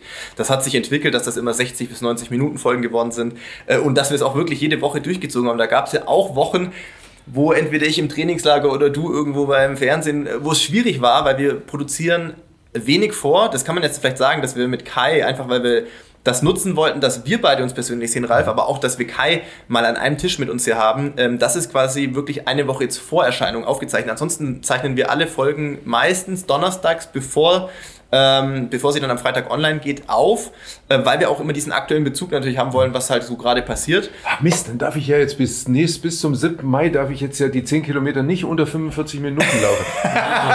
blöd. Es wäre auch blöd, wenn wir bis dahin Marathon laufen. Ja, dürfen wir auch nicht. Aber zum Thema schönes Feedback ähm, äh, habe ich eine Mail tatsächlich hier schon vorbereitet, die ähm, nämlich heute am Tag unserer äh, Aufzeichnung reingekommen ist und das spiegelt eigentlich ganz gut wieder, dass es zum einen auch für uns natürlich wahnsinnig äh, motivierend und auch schön ist, ähm, über eure Entwicklungen ähm, informiert zu sein. Und zwar hat uns äh, die Natalie geschrieben, die hat uns nämlich schon vor einigen Wochen mal geschrieben und hatte da eine Reihe von Fragen, wie sie ihr Marathontraining gestalten soll. Macht es denn Sinn, Longruns wirklich jede Woche zu machen? Ähm, weil sie hat quasi aufgrund der vielen Absagen im letzten Jahr für die, für die breite Masse ähm, ihr, ihr quasi ihr Marathon, äh, ihren Marathonaufbau immer wieder von vorne begonnen, in der Hoffnung, dass sie dann irgendeinen einen Marathon ähm, auch laufen kann. Und da hatten wir die Folge damals ähm, äh, mit dem David Schönherr gemacht ähm, und haben ja gesagt, also Longruns per se sind jetzt mal, machen überhaupt, also das ist ja nichts Schlechtes, man muss vielleicht dann nicht alles machen so scharf machen. Sinn, haben wir gesagt. Ja, nee, machen, machen, machen Sinn in der Marathon. Genau, vielleicht nicht alles so, so richtig lang und richtig spezifisch, aber grundsätzlich ist ein längerer Lauf in der Woche auf jeden Fall zielführend, einfach um sich das zu erhalten und so. Und ähm, sie hat uns geschrieben, dass sie jetzt Hamburg am Wochenende war, ja das virtuelle Rennen, sag ich mal, für die als Ersatz, sag ich mal, dafür, dass das ja ausgefallen ist. Und das hat sie ähm, daran hat sie teilgenommen, wurde auch von ihrer Family ähm, da vor Ort unterstützt und hat sich auch bedankt, dass wir A, ihr Thema aufgegriffen haben und B, ihr da Mut gemacht haben. Sie freut sich, dass wir den Begriff äh, Chancensuche für sie auch geprägt haben. Und, jetzt kommt gleich der Eiche Hammer, ist am Wochenende den Marathon in 3 Stunden, 32 Minuten und 32 Sekunden gelaufen. Yeah. Und das Ziel war mal vor einem Jahr, als sie das mit dem Marathontraining begonnen hat, mal einen Marathon unter 4 Stunden, Stunden, du erinnerst dich, Ralf, ja, unter 4 ja, Stunden zu schaffen. Also Klingt sie natürlich schwer danach, dass Nathalie tief gestapelt hat. also sensationell, also herzlichen Glückwunsch auch von ja, uns. Wahnsinn. Ähm, freut uns immer, solche Mails zu bekommen ähm, und, und ähm, ja, wenn wir da einen kleinen Teil dazu beitragen können, freuen wir uns natürlich auch. Klar. Wenn wir äh, nochmal zu deinen Formaten zurückkommen, ja, weil äh, du sagst ja, okay, auf der einen Seite die neue Welt, sage ich mal, ja, wie heißt es nochmal? Ähm, was meinst du? Das Internet, wie war das nochmal? Ne? Das, dieses neue Ding da, ne? Internet. Ja, aber ganz, ganz, ganz kurz. Aber du hast ja, du hast ja tatsächlich noch so ein Lagerfeuerding, ja? Mhm. Klein gegen groß. Ist ja noch so ein, so ein richtiges Lagerfeuerding, ja? Wo wirklich Generationen zusammensitzen. Samstagabend schon, ne? Ist bei uns auch Pflichtveranstaltung, mhm. ja? Meine Tochter zwölf ja, ist ein, ein klassischer Zuschauer für mhm. dich. Ja? Aber du weißt ja, dass mhm. das äh, durch die Generation und wirklich eine Familiengeschichte mhm. ist. Sehr sportorientiert, mhm. ja, äh, also ganz stark, äh, dass da eben physisch was passiert im mhm. Studio, ja, und auch sehr reizvoll mhm. für, für meine Tochter. Ja, die guckt das wahnsinnig gerne. Ja, ich brauche unbedingt noch ein äh, Autogramm äh, von, von dir für meine Tochter, weil das, das ist so Kern, ja da sind so viele Sportgeschichten drin und du stehst immer im Spazieren ja. daneben ja. ja. und machst nie mit. ich muss im Anzug daneben stehen. Das ist das Format. ja. ja, Klein gegen Groß ist ein bisschen, ist tatsächlich ein bisschen so wie, also dieses Gefühl, was die Sendung erzeugt, ist ein bisschen so wie Olympische Spiele. Ne? Also man, äh, man guckt ja dann auf ganz viele Themen drauf. Ne? Wir haben äh, zehn Duelle pro Sendung, es sind zehn unterschiedliche Disziplinen und ähm, vielleicht ist da ein Thema dabei, für das man sich besonders trainiert. Dann will man sehen, was andere da können. Dann gibt es Themen, von denen wusste man gar nicht, dass es sowas gibt. Äh, da guckt man interessiert hin und denkt, wäre das auch was für mich? Und ähm, dann gibt es natürlich auch so diese Staungeschichten, ne, wo ähm, ein Kind irgendwas ganz Besonderes kann, wo man sagt, also selbst wenn ich mich jetzt ganz lange darauf vorbereiten würde, das könnte ich vielleicht so nie äh, erlernen. Und äh, ich glaube, das macht es so aus. Und dann hast du ja eine, eine Competition. Und das ist gerade bei den Sportduellen natürlich für die Kinder auch so toll, weil du kannst da in einem Duell gegen äh, Olympiasieger, Weltmeister antreten. Und es gibt halt am Ende immer ein ausgleichendes Moment. Und in den Sportduellen ist das meistens halt das Kraft-Gewicht-Verhältnis. Ja. Und das ist halt Wahnsinn zu sehen, äh, was das eben A, äh, mit, mit den Kindern macht, aber was das auch mit den, mit den großen Gegnern macht. Denn äh, die treten da ja auch mit äh, ordentlich Ehrgeiz an und gerade die Sportler, äh, sonst wären sie ja auch nicht so erfolgreich gewesen oder sonst wären sie auch nicht äh, nach wie vor so erfolgreich. die wollen immer gewinnen. Und denen ist das am Ende auch völlig egal, äh, wie alt das Kind ist, was ihnen da gegenübersteht. Ja? Wenn es heißt Wettkampf, dann ist Wettkampf. Ne? Und und das ist halt super spannend. Und wir wissen im Grunde ja vor Beginn der Sendung nicht, äh, wie die Duelle ausgehen, weil wir, wir haben eine ungefähre Ahnung, so was die Kinder drauf haben, aber selten eine genaue Ahnung, was die Erwachsenen wirklich können. Aber im Vergleich dazu sehen wir das das erste Mal in der Sendung. Also die Kinder und die Erwachsenen proben auch nie zusammen. Ne? Das, ah, das wäre jetzt meine Frage nämlich diesen gewesen. Vergleich gibt es Spannend. wirklich zum ersten Mal in der Sendung. Ja. Also was du natürlich mit den Leistungssportlern sagst, äh, ist ja so eine Erfahrung, die, die macht man äh, Philipp guckt so. Ah, ja, ganz normal, also ganz normal. Wettkampf ist Wettkampf, also. ja, und äh, ich erinnere mich jetzt so aus der jüngeren Geschichte nur an, an zwei, drei Beispiele. Äh, Fabian Hambüchen, der ja häufiger bei dir ist, mhm. ja man wird nicht Olympiasieger, wenn man äh, nicht einen Grundehrgeiz in sich hat. Das ist Quatsch, ja. Äh, das, da ist man auch nicht nett. Man ist auch zu einem Kind dann im Zweifel jetzt nicht mhm. nett in dem Sinne, ich lasse den gewinnen. Mhm. Ja, das ist, das kommt in de, dessen DNA nicht vor. Genau. Ja. Äh, oder äh, Franzi, ja, also Franziska van Almsig. Ich bin zwölf Jahre mit ihr durch mhm. die Schwimmhallen dieser Welt geturnt. Mhm sie, sie ist relativ weit weg im normalen Leben mhm. von Leistungssport. Mhm. Ja, also sehr weit weg. Ja, mhm. da, da geht es halt um ganz andere Dinge. Es mhm. geht halt äh, um, um Fitness und um Gesunderhaltung. Mhm. Was ihr wahnsinnig am Herzen liegt, ist das Kinder schwimmen mhm. lernen. Ja, das ist äh, ein Riesenthema. Äh, aber als sie dann bei dir im Becken war, da hat sie mal ganz kurz gezeigt, dass sie Schwimmerin war. Und zwar ja. ganz oben in der Das wollte sie nicht verlieren. Ja. Ja, natürlich nicht. Ne? Und, das, und das ist es halt. Ne? Und, und das macht den Reiz der Sendung aus. Und wir haben ja im Laufe der Jahre natürlich auch das eine oder andere ein bisschen optimiert und haben irgendwann festgestellt, hm, gerade bei den sportlichen Duellen ist es vielleicht ganz gut, wenn der Große nicht weiß, was Klein vorgelegt hat. Ne? Also dann, selbst wenn man das wollte, äh, kann man ja gar nicht irgendwie Luft rausnehmen. Äh, du musst einfach deine Leistung zeigen und dann wird am Ende abgerechnet. Ne? Und deswegen kriegen die halt halt die Augen verbunden und den Kopfhörer auf. Und, äh, und das macht es halt so spannend, das macht es so echt und das macht es so ehrlich. Ja, und äh, das ist auch für uns natürlich einfach der ganz große Reiz. Und ich kann dir aber, um auf die Eingangsfrage nochmal zurückzukommen, nur sagen, also von äh, zehn Challenges, äh, die wir in der Sendung haben, ja, bin ich bei neun definitiv als Gegner raus. Ne? Und ja, geht ja gar nicht als Gegner, sondern das hast du mal den Reiz, das zumindest auszuprobieren. Das kann ich ja tun, das tue ja. ich teilweise in den Proben. Mhm. Ne? Okay. Und äh, ich äh, habe ja zumindest. Äh, das wären mal coole Outtakes auch für auch die. Vor Corona ja äh, sehr viele Kinder auch vorher zu Hause besucht. Und auch da habe ich mich ja dann mit ihren speziellen Fähigkeiten und Begabungen auseinandergesetzt und äh, habe mir da äh, eben auch schon ordentlich Blessuren eingehandelt.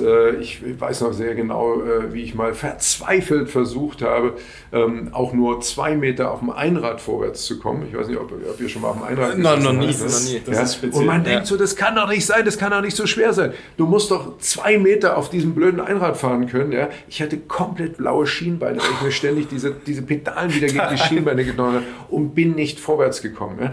Ich habe mal in einem Rennkanu gesessen, ja, okay. diese ganz schmalen ja, Dinger, ja. ja. Ja, und das war und alle standen auf diesem blöden Steg und haben sich totgelacht, ja, und ich bin in dieses Rennkanu, ähm, so und dann habe ich mich äh, da reingesetzt und dann habe ich mich mit einer Hand am Steg festgehalten, ne, und, und dann hat der Trainer so ein Berliner Trainer, ein Berliner Kanufahrer, gesagt, ne, also wenn du es nur schaffst, fünf Sekunden in dem Ding zu sitzen, ohne umzukippen, ne, dann Respekt, ne, und, und so und dann war das aber wirklich so, in dem Moment, wo du die Hand vom Steg Weg weggenommen hast, ja, äh, lag, ich, lag, 22, lag, ich sofort auf der, 21 ja, lag ich sofort auf der Seite. Und ich bin raus aus dem Wasser, wieder rein in das kam. Ich weiß nicht, wie oft ich das versucht habe. Da habe ich gedacht, naja, vielleicht so ein bisschen so wegschieben von, mhm. vom Steg, dass man quasi so ein bisschen darauf gleiten kann. Ja? Es war nicht daran zu denken. Also ich habe es nicht im Ansatz geschafft und bin immer und immer wieder aufs Neue mit diesem Kanu umgekippt. Ja? Ich bin Rhönrad gefahren. Ja? Ähm, ich weiß nicht, ob ihr das schon mal ausprobiert habt. Ein Klassiker in der, in der Turnausbildung äh, ah. an der Deutschen Sporthochschule in. Köln. Ja. Das heißt, du hast auch Erfahrung gehabt? Also mhm. ich äh, bin natürlich etwas schlauer gewesen. Jetzt also kommt's. damals zumindest schlauer. Hast du einen Attest gehabt? Nee, besser. Besser. Ja. Am ersten Tag, den ich vor dieser, vor dieser Schule ja, in Köln-Müngersdorf vorgefahren bin, habe ich gedacht, was machen diese armen Menschen dort auf dem Freiplatz? Die übten für die Turnprüfung. Okay. Ja? Und ich habe gedacht, okay, das ist total unwürdig, was ihr da macht. das möchtest du also nicht. Fußballer, ja, Kai, so, äh, Fußballer mit Bändern ah, ja, oder ja. mit Gymnastikbällen, die dann eine Kür eingeübt mhm. haben. Dann habe ich gesagt, ähm, Entschuldigung, was macht ihr da? Ja, und ja, Turnen, dann habe ich gleich gesagt, okay, kann man das abwählen? Man konnte es abwählen. Aber jetzt ist die Frage, was musste man stattdessen machen? Ja, das ist natürlich auch äh, ganz toll. Synchron, Synchronschwimmen. Ja, ja, so ähnlich, aber besser. Ja. Rhythmik, Tanz. Oh, ja. auch interessant. Und zwar, und zwar alles Grund, ähm, Grundkurs noch. Ja. Ähm, zwar habe ich eine, eine Kür mit zwei Tennisspielern und einem Fußballer. Okay. Ja. Balkantanz. Okay. Ja, Freunde, was bin ich froh, dass es damals noch keine Handys gibt. Ich wollte gerade sagen, gibt es da Bilder von? ja, aber die ganzen Sportstudenten, die sich dann da mit dem Turnen auseinandergesetzt haben, die wussten natürlich, dass sie irgendwann mit Ilona Gerling zu tun haben werden, die ja unsere Schiedsrichterin bei mhm. Klein gegen Groß seit vielen, vielen Jahren ist und über Jahre hinweg die Abteilung Turnen und Geräteturnen auch an der Deutschen Sporthochschule in Köln ja. Äh, ist der Begriff Ralf? Ja, ja, ja, aber wie gesagt, nie.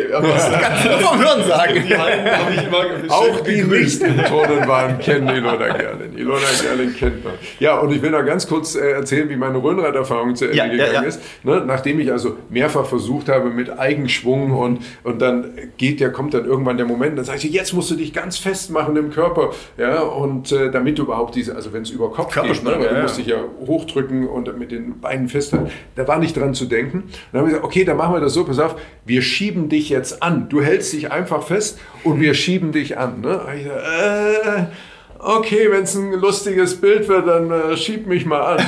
So, dann haben die mich angeschoben und dann ging es über Kopf und dann habe ich plötzlich so Panik gekriegt, weil ich gedacht habe, ich stürze in dem Ding runter, dass ich gedacht habe, ich muss umgreifen. Oh Gott. Und habe dann auch umgegriffen. Nicht außen hingegriffen, oder? Und habe aber dann von diesem, habe dann an das Rohr gegriffen. Und das war aber genau dann der Punkt, ähm, wo das Rad quasi über Kopf ging und bin ich mir meine eigenen Finger oh. Ja, also, oh Gott, oh ich Gott. möchte nur noch mal darauf hinweisen, ja. ja und äh, jetzt schaffe ich einen wunderbaren Übergang noch zu einem anderen Thema, weil das ist wahrscheinlich dann äh, tatsächlich äh, die härteste Verletzung gewesen, die daraus resultiert ist. Ähm, äh, ich war dann mit einem äh, Mädchen, mit Charlotte, äh, damals zehn Jahre alt, die wirklich ein wirklicher Crack auf dem Skateboard ist, mhm. war ich oh. Skateboarden. Ja in einem sogenannten Pump Track, ne? also so eine, so eine Hügelstrecke, wo man einfach drüber fährt und immer wieder Schwung holt, ja. wenn man durch die Hügeltäler fährt und so quasi ähm, über die Runde fahren kann. Und äh, das wollte ich natürlich auch ausprobieren. Und dann hatte ich so mehrere Versuche und war sehr vorsichtig. Und da bin ich irgendwann ganz stolz über den ersten Hügel drüber gefahren und war aber so stolz, dass ich mich nicht mehr auf den zweiten Hügel konzentriert habe. Ah. Bin den noch nach oben gefahren, hatte aber nicht genug Schwung und bin einfach zurückgerollt. Und dann ist mir dieser ganz typische Skateboardsturz passiert. Ich bin halt so Skateboard nach vorne mhm. weggeflippt, ich nach hinten und bin halt so nach hinten gefallen und bin auf den Ellenbogen geschlagen und habe dabei aber eben so einen Schlag in die Schulter gekriegt. Und nicht nur, dass ich mir einen Schleimbeutel am Ellenbogen zerrissen habe, das war dann äh, schon nebensächlich. Ich habe mir dabei halt einfach die äh, Supraspinatus-Sehne in der Schulter um 80 Prozent weggerissen. Und äh, das hat mich ehrlich gesagt lange verfolgt. Ja, weil das ist so eine Verletzung, die wird halt nicht einfach wieder von alleine gut. Ja, aber wenn man natürlich einen olympischen Traum hat ja. und den verwirklichen will, ja, man in, muss gucken, was gibt es für diesem Jahr Skateboarden zum ersten Mal olympisch, Absolut. ja, also äh, auch ja eine Kulturveränderung, ja, ja neben Surfen auch das erste Mal in diesem Jahr. Falls die ARD noch einen Experten für Skateboard braucht, wir könnten äh, Kai ähm, als Experten nach Tokio naja, oder? Also ich sag mal so, Charlotte ist sicherlich auch, äh, die ist ja heute noch dabei okay. und äh, das wusste ich bis dato auch nicht. Bei den, äh, bei den Skateboardern gibt es ja keine Altersklasse. Also ah. äh, da fährst du quasi äh, mit zehn Jahren schon okay. äh, bei der deutschen Meisterschaft äh, mit äh, älteren oder erwachsenen Frauen zusammen. Okay, also da gibt es keine Kinder, Jugendliche, Erwachsene, sondern die fahren alle zusammen. Da geht es einfach nur darum, wie gut du es kannst und was du, was du drauf hast. Und von daher ähm, würde ich sogar sagen, da könnten wir sie irgendwann mal wiedersehen. Spannend. Ja, also ich weiß gar nicht, wie der Quali-Stand im Moment ist, aber so, ja. Ähm, es sind eine äh, sehr, sehr junge Menschen, die da jedenfalls äh, in diesem Quali-Modus unterwegs sind. Da ist ja immer die Frage, ja, ab wann gehe ich eigentlich zu den Olympischen Spielen oder zu den Youth Olympic Games. Ja? Mhm. Das ist ja immer so eine Frage, war ja beim Turnen auch die Frage, Stimmt. beim Schwimmen auch die Frage. Wie alt muss man äh, sein? Genau, ne? wie alt muss man sein? 14 ist da eigentlich die Altersgrenze. Ist ja beim Skateboarden tatsächlich, glaube ich, aufgehoben. Also da kann man tatsächlich äh, jünger hin. Mhm. Ja, aber ja, sind die Sportarten, die dann jetzt äh, auch Dinge verändern. Ja? Mhm. Aber äh, wenn wir bei Verändern sind, ähm, du hast ja ähm, dann doch jetzt wieder eine andere Challenge angenommen, ja. äh, trotz deiner Schulterverletzung. Ja, oder, vielleicht auch, oder vielleicht auch deshalb. Ja? Gerade das, vielleicht ah, auch gerade genau deswegen. So, also ich glaube, da kamen viele Sachen zusammen. Ne? Also ich hatte dann im Sommer 2019 bin ich an der Schulter operiert worden Ähm, habe dann danach äh, sieben Wochen Ruhigstellung, äh, Arme aus der Schlinge, äh, habe den Arm gerade noch 20 Zentimeter vom Körper wegbewegen können. Neun Monate Reha gemacht danach. Äh, wirklich, es dauert so ewig lange, bis der Arm wieder oben ist, bis der Arm wieder voll einsatzfähig ist, bis du wirklich wieder belasten kannst. Man sagt ja auch von der Heilung, ne, dauert das neun Monate bis zwölf Monate, bis die Volllast wieder da ist, bis das halt so verwachsen ist, dass du dich halt wirklich wieder irgendwo ranhängen kannst und so weiter. Das ähm, habe ich dann wirklich äh, mit viel Motivation durchgezogen, weil ich habe gesagt, ich bin zu jung, als dass ich jetzt äh, also so eine immobile Schulter habe und ich möchte ja auch alle möglichen Sportarten wieder machen. Und ich glaube, das war auch ein Mitgrund, äh, ne, dass ich dann auch vergangenes Jahr im Frühjahr schon mit einer sehr guten Physis ähm, so in diese, in diese erste Zeit des Lockdowns gestartet mhm. bin, weil ich einfach aus der Reha rauskam und eine gute Athletik hatte und äh, ja, einfach auch eine gute Kondition hatte. Und das alles hat sich da dann so ein bisschen eben auch entladen. Und ähm, äh, Ende vergangenen Jahres kam dann eine, wie das manchmal so ist, äh, spontane Geschichte. Ähm, ich war in Hamburg bei einem Podcast zu Gast und äh, wir kamen über Umwege aufs Thema Klimmzüge und äh, Philipp Westermeier, mit dem ich den Podcast aufgenommen hatte, ähm, konnte jetzt nicht so sehr mit seinen Laufzeiten brillieren, aber dafür umso mehr mit seinen äh, Klimmzug-Skills. Ähm, und da musste ich dann gestehen, also Philipp muss ja sagen, Klimmzüge waren einfach nie mein Ding. Ja, schon in der Schule nicht. Also alles, was äh, Beine waren, war ich super. Ja, ich konnte super werfen, äh, auch das ging super. Aber wenn es darum ging, sich irgendwo hochzuziehen oder wirklich, also im Sinne von Seilklettern oder so oder, oder Kletterstange, sowas gab es ja auch noch, äh, das war irgendwie nicht so mein Ding. Also da fehlt es mir im Oberkörper an Kraft, äh, wahrscheinlich auch im Rücken an Kraft. Äh, und dann habe ich gesagt, okay, ähm, aber das ist vielleicht jetzt ein guter Anlass, dieses Thema mal anzugehen. Und dann habe ich gesagt, alles klar, ich setze mir selber zum Ziel, ich fange Anfang Januar, also diesen Jahres, äh, fange ich an zu trainieren. Und mein Ziel ist es, innerhalb von drei Monaten, also bis Ende März, zehn Klimmzüge zu schaffen. Zehn ja, saubere Klimmzüge. Zehn saubere Klimmzüge, also mhm. die echten, die richtigen. Mhm. Ne? Obergriff, breit gegriffen, ähm, also nicht äh, nichts gegen Chin-Ups, aber echte Klimmzüge sind im Obergriff und breit gegriffen. Und ähm, dann haben so ein paar Leute so, ja, ähm, du bist jetzt bei äh, gerade so mit Mühe anderthalb. Ne? Und von anderthalb auf zehn also fünf wären schon super, ja. aber zehn, zehn Klimmzüge sind richtig hart. Ja, und ähm, dann habe ich angefangen zu trainieren. Und dann habe ich wirklich über drei Monate, fünfmal die Woche, zwei Stunden trainiert. Und äh, nicht nur das, ähm, äh, sondern ich habe auch sehr speziell anders neu gegessen weil ich von der Grundvoraussetzung dann doch eher auch äh, Läufertyp bin und damit jemand, der eben auch sehr schnell und sehr gut verbrennt. Und von daher, also Gewichtszunahme, äh, Muskelaufbau jetzt nicht zu meinen absoluten äh, Grundeigenschaften gehört. Ja, und ähm, das war eine verrückte Geschichte, muss ja, ich sagen. Aber you made it, ja? Ich habe es geschafft, ich habe es geschafft. Und zwar wirklich, ich habe dann am 30. März, habe ich dann sozusagen ein Update-Video äh, gemacht. Das hatte ich auch vorher immer gesagt. Ich mache Ende März mache ich ein Video. Und an diesem 30. März, nach einer Deload-Woche, habe ich das allererste Mal 10 Klimmzüge geschafft. Also ich war vorher, also ich habe vorher, war Max wirklich so 8, also der neunte war schon nicht mehr richtig da, bin ich nicht mehr mit dem Kinn wirklich drüber gekommen und da habe ich es zum ersten Mal geschafft. Aber frag nicht. Also ähm, es gab so viele Veränderungen, aber es war eine wirklich mega spannende Reise. Ich habe, ich glaube, sieben Kilo zugenommen jetzt in der Zeit. Ähm, ich habe äh, dafür aber zwei Prozent Körperfett verloren. Ähm, ich habe komplett clean gegessen. Ich habe 2021 noch keinen Tropfen Alkohol getrunken. Ähm, ich habe noch keinen Burger gegessen, keinen Döner gegessen, keine Pizza gegessen, keine Pasta gegessen, keine Pommes gegessen. Es gab Geflügel, Fisch, Kartoffeln, Reis, Gemüse, All die schönen Salat, Dinge des Lebens hat er Porridge entsagt. Richtig, ja, also aber, aber, wenn man mal da drin ist und das muss man, das ist ja wirklich so, also fünf Tage die Woche, zwei Stunden zu trainieren mit hoher Intensität, das ist eine Aufgabe, ja. Und irgendwann nimmst du das aber an und dann bist du drin in diesem Modus und dann sagst du dir, ich trainiere doch jetzt nicht fünfmal die Woche zwei Stunden und gehe dann abends nach Hause und esse einen Bacon Cheeseburger. Ne? Das wäre blöd. Ne? Also dann ordnet, ordnet man wirklich auch alles diesem Ziel unter.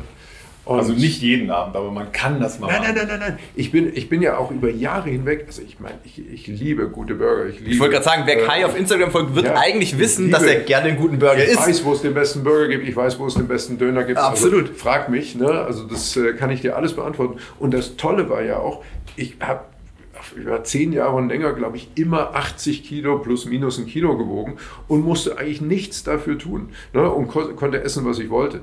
Aber um äh, Gewicht zuzunehmen, ne, um aufzubauen, um Muskelwasser aufzubauen, war es dann plötzlich doch so, wenn ich da ins intensive Training gehe, dann weiß ich, wenn ich da nicht speziell esse, dann passiert das Gegenteil, dann nehme ich nämlich ab.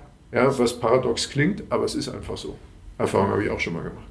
Ja, dieses äh, Forcieren des Krafttrainings, Philipp, musstest du ja auch machen, ja, weil du keine Wahl hattest. In dem Fall ja. Weil du keine Wade mehr hattest. Also die Wade war inexistent. Ja, aber du durftest auch Oberkörperkraft machen, ne? Habe ich nicht, nicht auch schon bei Klimmzügen gesehen? Sicherlich, ja? sicherlich nicht. da würde, da würde, würde bei mir wahrscheinlich mit Mühe und Not auch anderthalb werden vielleicht möglich. irgendwas drangehangen, ich bin ganz sicher. Aber das kann natürlich auch sein, dass du an was drangehangen Ja, ich wollte gerade sagen, das sah wahrscheinlich so aus, dass ich einfach, ich hing irgendwo in den Seilen, hing ich wahrscheinlich. Nein, äh, sagen wir mal so, das, ähm, das ist natürlich auch spannend, aber ähm, Krafttraining für Marathonläufer ist natürlich jetzt eher weniger auf ähm, Muskelaufbau äh, ausgerichtet, denn natürlich ist es bei uns so, für 42 Kilometer müssen wir natürlich, das ist ja rein physikalisch leicht zu erklären, dieses Gewicht, was wir nun haben, ja auch äh, über diese Distanz bewegen und Muskelmasse muss man natürlich auch mit Sauerstoff versorgen. Ähm, das heißt nicht, dass Krafttraining für Läufer nicht auch wichtig ist. Natürlich kann man da auch ähm, an der Laufökonomie arbeiten. Man kann natürlich auch auf jeden Fall an der Stabilität arbeiten. Darf man auch nicht unterschätzen. Man fängt ja bis zu fünf oder sechsfache des Körpergewichts pro Schritt ab. Kann man sich dann schon überlegen, wenn man in der Woche dreimal läuft, viermal läuft, fünfmal läuft, ähm, was das natürlich auch für den, für den Körper bedeutet. Also da ist Krafttraining mit Sicherheit ähm, wichtig. In meinem Falle sowieso aufgrund der Reha-Geschichte, Kai hat es ja gesagt, andere Baustelle, nicht die Wade, aber Schulter. Also gerade in, in, in, in ähm, wie soll ich sagen, im Anschluss an Verletzungen ähm, auf jeden Fall unerlässlich, um eine volle Belastbarkeit ähm, auch wieder erreichen zu können. Und die Wade ist ein fieser Muskel. Der brauchte richtig lange. Ne? Ja, also bei mir ist es immer noch nicht komplett äh, symmetrisch wiederhergestellt. Das ist eigentlich. Äh, du, musst, du musst das mit dem Alkohol und den Burgern. Ich wollte sagen, bei mir wird es mit dem Wein ist das Problem. Ich muss, muss mein Wein, Wein vielleicht ein bisschen, no, no, also äh, komplett äh, killen wahrscheinlich. Ähm, aber nee, Fun Fact ist, was ich noch bei Kai, ich wollte ihn nicht unterbrechen, weil das war spannend zuzuhören, aber da wollte ich noch kurz äh, einhaken gerade eben. Das war nämlich sehr spannend, weil vorher hat er erzählt, beim Laufen, ich würde ihn als Genussläufer jetzt mal definieren, schon mit Anspruch, auch mit Leistungsanspruch, aber Genussläufer. Aber alles, was er über das Krafttraining gerade erzählt hat, was wahrscheinlich auch damit verbunden ist, dass er natürlich sich ein Ziel gesetzt hat, was er erreichen wollte, das klang sehr leistungssportlich, das klang ja. hochprofessionell. Ich weiß, dass du mit verschiedenen Krafttrainern zusammengearbeitet hattest, Ernährung konsequent gemacht, fünfmal die Woche zwei Stunden, das müsst ihr euch mal reinziehen, naja, Leute. Ich glaube, das, das lag aber vor allen Dingen daran, weil ich schon auch wusste, dass ich mir ein sehr ja. hohes Ziel gesetzt habe. Ne? Aber und äh, irgendwie nach, nach drei Monaten dann rauszugehen und zu sagen, ja Freunde, ich habe jetzt ein bisschen trainiert und äh, ich kann jetzt fünf Klimmzüge ähm, du wolltest das, schon all in gehen. Das ist irgendwie wie Halbmarathon laufen. Der ist natürlich sehr gut. und da wollte, ich, da wollte ich schon wirklich all in gehen und äh, das, äh, das verfolge ich dann schon auch. Ich glaube, da wollte ich auch sicherlich wirklich nochmal von mir selber wissen, was geht. Da ja? ist ja auch. Also diese, die, auch diese Erfahrung, ne, dass du jetzt sagst, ähm, also mein Körper macht diese Art Training und diese hohe Intensität überhaupt mit und ist bereit, ähm, äh, das eben auch äh, zu ertragen. Und auch da habe ich natürlich viel Spannendes und Neues äh, so gemerkt. Ich weiß zum Beispiel heute, dass ich überhaupt nicht zum Muskelkater neige. Mhm. Ja, also ähm, wir haben viele, viele äh, Trainingssessions gehabt, ne, die für mich auch eher ungewohnt waren und wo wir wirklich reingehauen haben und wo ich dann am nächsten Morgen immer so besorgte äh, Nachrichten meiner Trainer bekam, so äh, wie geht's dir heute so? Ist alles okay? Weil die wahrscheinlich gedacht haben, ich schreibe dann so, ja, ich bin nur mit ganz großer Mühe überhaupt aus dem Bett gekommen und ich weiß gar nicht, wie ich durch den Tag komme. Und ich musste dann immer sagen, nee, äh, alles gut, alles super. Ja, und, das, das sind die dankbarsten Athleten für Trainer auch. Ja, also das ist eigentlich bis heute so. Ähm, selbst wenn ich jetzt äh, mal eine, heute eine, eine krasse, wir haben gestern wirklich eine krasse Klimmzugeinheit gemacht. Auf so. die wollte ich nämlich auch noch ja, zu und, und ist jetzt also überhaupt nicht so, dass ich jetzt äh, heute Morgen irgendwie äh, meine Frau dann bitten musste, mir die Haare zu waschen, weil ich die, äh, die Arme nicht mehr hochgebracht hast. also ich würde, also erstmal bist du natürlich gesegnet, wenn du das nicht hast. Ich kriege ganz schlimm Muskelkater. Also ich kenne Muskelkater intensiven auch. Äh, Belastungen, also richtig, richtig fiese Nummer. Aber ich würde auch tippen, dass das eine Menge mit der Ernährungsroutine zu tun hat. Bestimmt gut. Ja, weil ja, ähm, sehr gut. das natürlich gerade Entzündungsprozesse und so, äh, also diese klassischen Muskelkaterschmerzen sind ja eigentlich Mikroverletzungen ja. in der Muskelstruktur. Mhm. Ja, aber da sind auch immer entzündliche Prozesse dabei mhm. und so, also gerade dann, äh, wenn es halt wieder repariert werden muss. Das spielt dann natürlich mit so einer Ernährung schon eine große Rolle. Mhm. Ne? Da kann man schon äh, richtig da, dagegen halten. Ne? Ja. Ich wollte noch kurz, ähm, weil ich es gestern auf Instagram tatsächlich auch bei keiner Story gesehen habe und weil wir off-Record auch drüber gesprochen hatten, noch auf eine, finde ich, spannende äh, Begebenheit zu sprechen kommen. Also wie gesagt, Kai Ende März hat seine Challenge durchgezogen, zehn Klimmzüge erfolgreich absolviert in der Zwischenzeit mit Sicherheit ähm, das Training jetzt auch nicht komplett eingestellt, aber vielleicht mhm. manchmal ist er nach so einem Ziel erreicht, auch so ein bisschen die Luft vielleicht raus oder man ja. testet es ja nicht sofort wieder wahrscheinlich. Also, ja, doch, doch. Man, klar, klar testet man es natürlich wieder, äh, weil man ja denkt, 10 Klimmzüge ist dann das neue Normal. Ah, okay, ja, ja. ja ähm, also ich kann, das ist total interessant. Also ich kann dann äh, ja berichten, also ich habe an dem 30. März die 10 das erste Mal geschafft.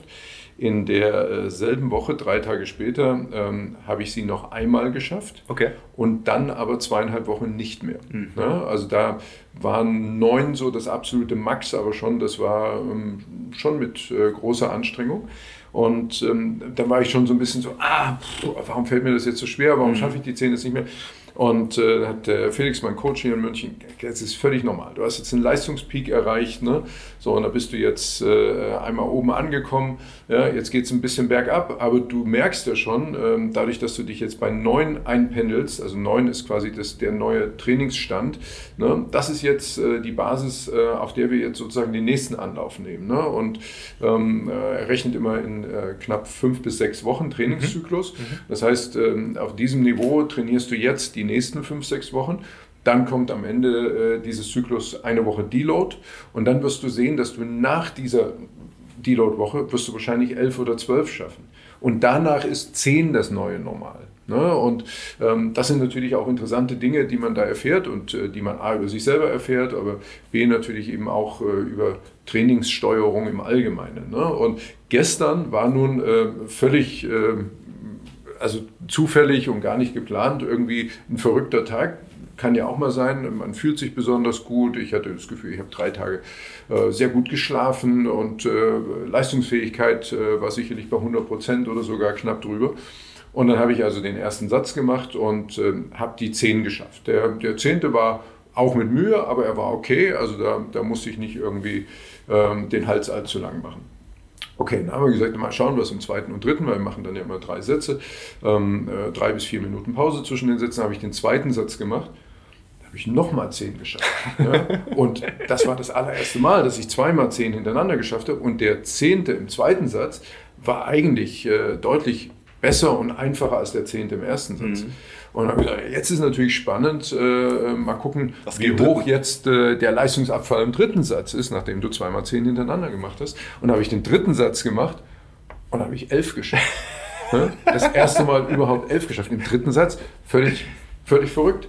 Ja, und da war ich natürlich selber total geflasht. Aber du warst noch nicht zufrieden. Ich war noch nicht zufrieden, dann habe ich so völlig, na, wie das so ist, ne, Jugend, jugendlicher Übermut, dann habe ich gesagt, komm, jetzt machen wir einen, machen wir, machen wir einen vierten Satz, ne?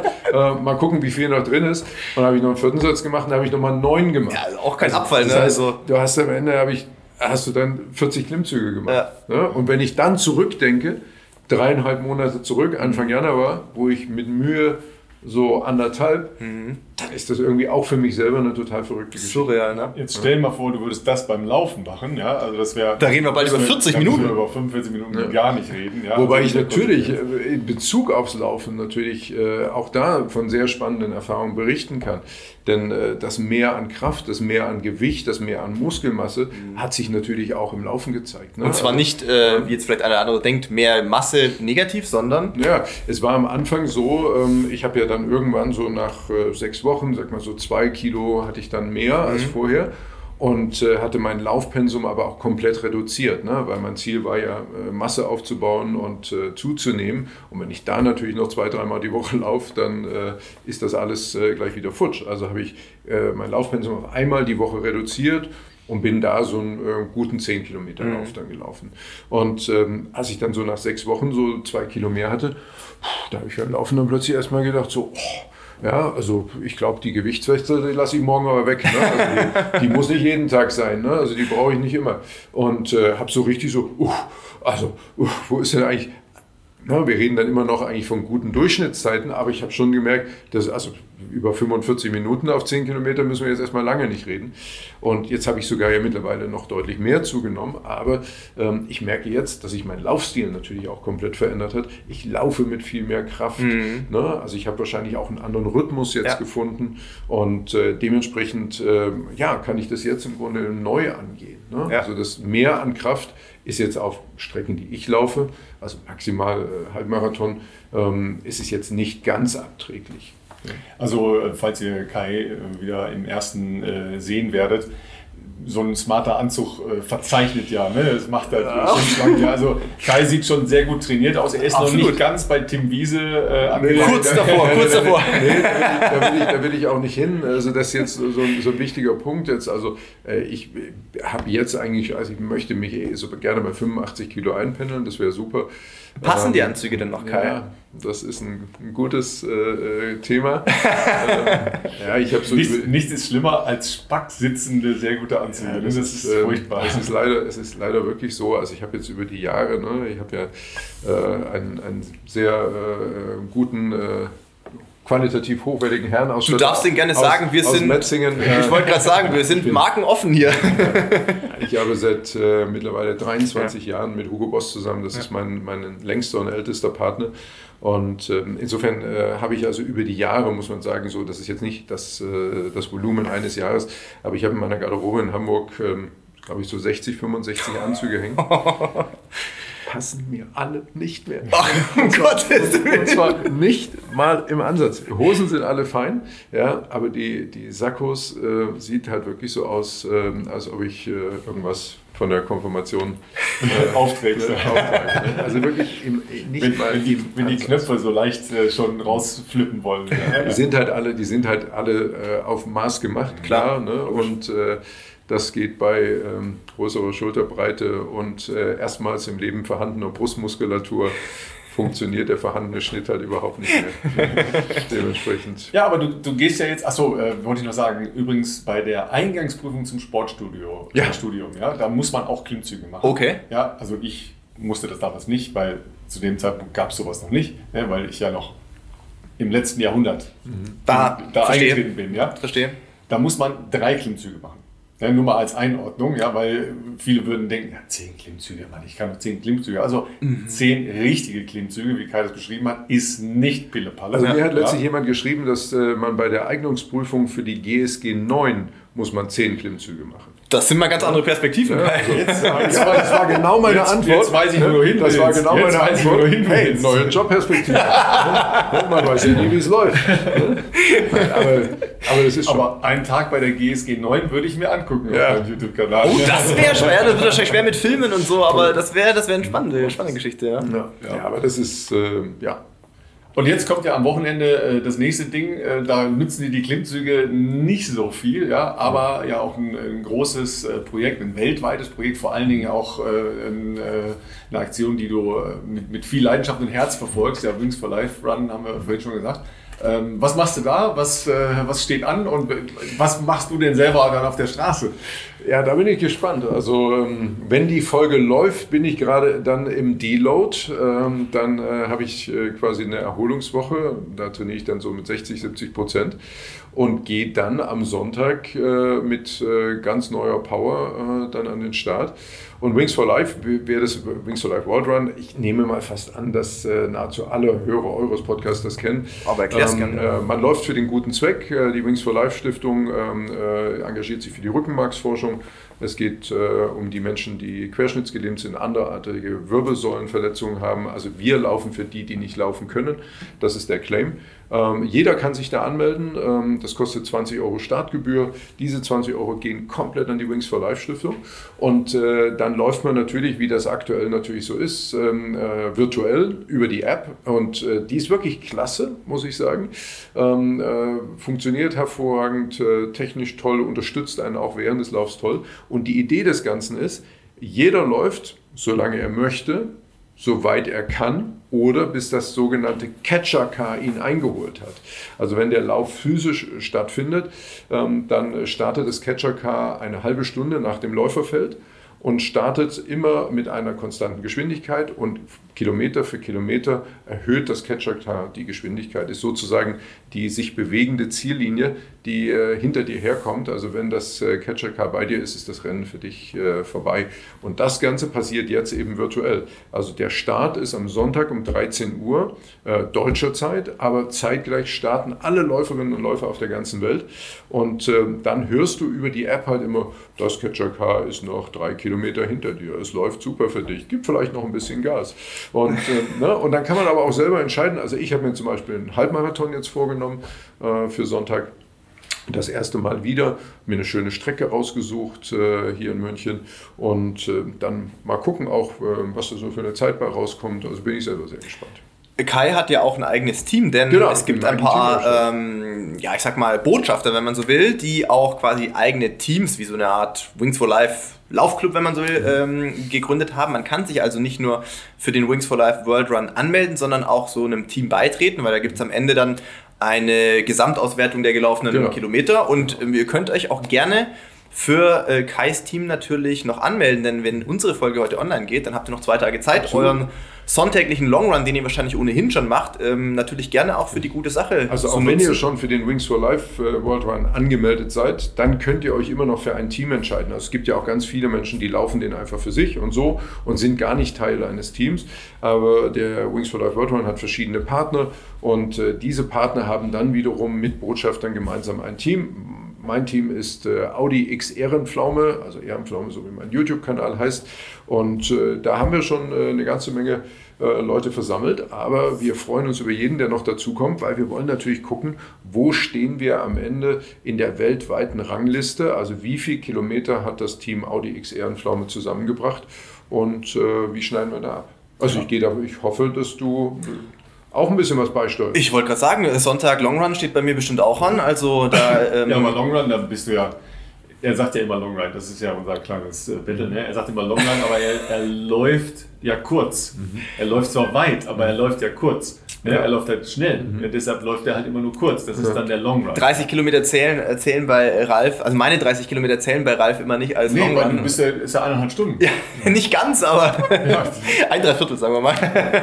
ähm, nee, das klingt doch, das klingt hervorragend. Ähm, ähm, ich würde sagen, ich habe Sonntag noch nichts vor. Weiß nicht, wie es bei dir aussieht, Ralf. Was sagt dein Triathlon-Trainingsplan? also der sagt auch lang laufen. Ähm, der sagt dann auch noch lang Radfahren. Ja? Ah, okay. Aber, äh, das eine beißt ja das andere nicht. Ja, ja. Das, äh und das Gute bei diesen virtuellen Läufen ist ja, man kann ja überall laufen, wo man gerade ist. Ne? Das ist ja nicht an einen bestimmten Ort ähm, geknüpft, sondern man kann sich einfach die App runterladen und dann kann man da laufen, wo man ist. Wichtig eben ist wirklich nur, man muss 13 Uhr starten, weil da eben dann auch natürlich der Start des Catchercars dann dran hängt. Okay. Also um 14 Uhr ähm, dann ist es zu spät.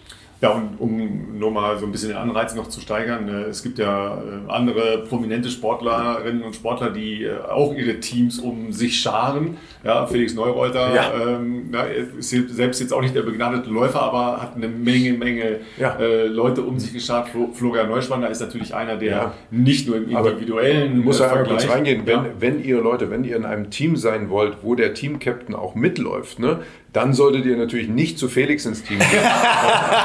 dann müsst ihr natürlich äh, unbedingt zu mir ins Team kommen. Ne? Denn äh, ich kann mir nicht vorstellen, äh, dass Felix am also fünf Kilometer vielleicht. Ne? Also, also, und dann den Berg runter, und, so wie er es halt gewöhnt ist. Und du meinst, dann kommt das Ketchup-Car ja, ja, genau.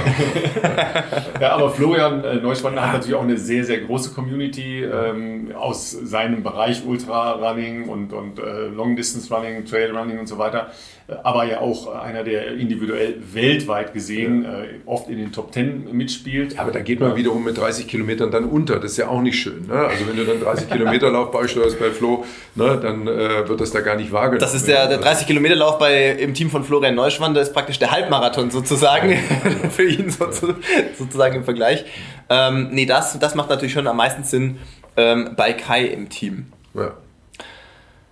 Ja, ansonsten, wie gesagt, ich habe gar keinen Blick aufs Aufnahmegerät, aber ich äh, gehe fast davon aus, dass wir natürlich weit über der üblichen anderthalb Stunden sind, aber es war auch fast nicht anders zu erwarten. Ähm, Kai, vielen Dank dir schon mal für deine, für deine Zeit. Sehr also, dass das so spontan auch in München geklappt hat, dass du hier, hier auch eine coole Location für unsere Aufnahme ausgesucht hast. Ähm, die werdet ihr vermutlich äh, auf dem ein oder anderen Foto später, was wir dann ja auch noch ausspielen werden, auch sehen können. Mhm. Ja, und ich würde sagen, ähm, am Sonntag nicht nur laufen äh, für die gute Aktion, sondern äh, wir würden uns über Geburtstagsfotos freuen. Ja, Absolut. wir sind ja jetzt ein Jahr alt. Ja. ja äh, aber bitte ne, denkt dran, einjährige, ja, also simple Geschenke. Ja, es reicht auch, wenn ihr auf unsere ähm, in, in unser Andenken ein Eis esst. Auch ja. das ist für uns in Ordnung. Burger, Kai. Ja, ja, ja. guten Burger. Ja. Für, die, für, die, für, die, für die treue Gefolgschaft auf jeden Fall schon mal vielen Dank. Wir hätten, glaube ich, vor einem Jahr, als wir begonnen haben, jetzt nicht unbedingt erwartet, dass es so schnell so viele Leute werden, die jede Woche äh, hier reinhören. Und das macht uns sehr, sehr viel Spaß, hat sicherlich auch großen Anteil daran, ähm, dass wir das, glaube ich, auch so konsequent durchgezogen haben, auch wenn es nicht immer, wir haben es vorher schon gesagt, nicht immer ganz einfach war, das mit unseren ähm, Termin- und Trainingsplänen unter einen Hut zu bringen. Ralf, vielen Dank dir. Letztlich auch, dass du damals Bock hattest mitzumachen. Also es war ja auch so, so eine halbe Schnapsidee, sag ich mal, so eine Corona-Schnapsidee, einfach ja, irgendwas Neues zu machen. Aber wir hatten ja, wir haben ja irgendwann schon mal darüber gesprochen, wir hatten ja beide irgendwie die Idee, ja. völlig unabhängig voneinander. Ich habe da schon mal so ein kleines Projekt gestartet ähm, und dann hatte ich ja durch meine Krankheitsgeschichte äh, andere Dinge im Kopf. Ja. Und dann habe ich deinen Post gesehen, ja, so findet man sich dann, ja, mhm. auch als ältere Menschen äh, auf Social Media. Instagram ist the place und zack, und zack waren wir, äh, waren wir die Bestzeit-Boys, ja. ja. Und jetzt äh, kommentieren wir schon Marathonläufe. Äh, wer weiß, wo das noch alles hinführen soll. Ja, ja, ja, das ist der Wahnsinn. In dem Sinne, äh, Kai, ähm, wir würden sagen, wenn wir dich, was sagen wir mal, zwei Monate unter unsere Fittiche nehmen, würdest du die 45 Minuten schaffen. Ja? Weil wenn ich jetzt höre, mit welcher gnadenlosen, konsequenten Disziplin, die, die Klimmzug-Challenge verfolgt hast, ja, also Chapeau. Aber dann wären wahrscheinlich die hart antrainierten Muskeln auch alle wieder weg. Nee, nee, nee.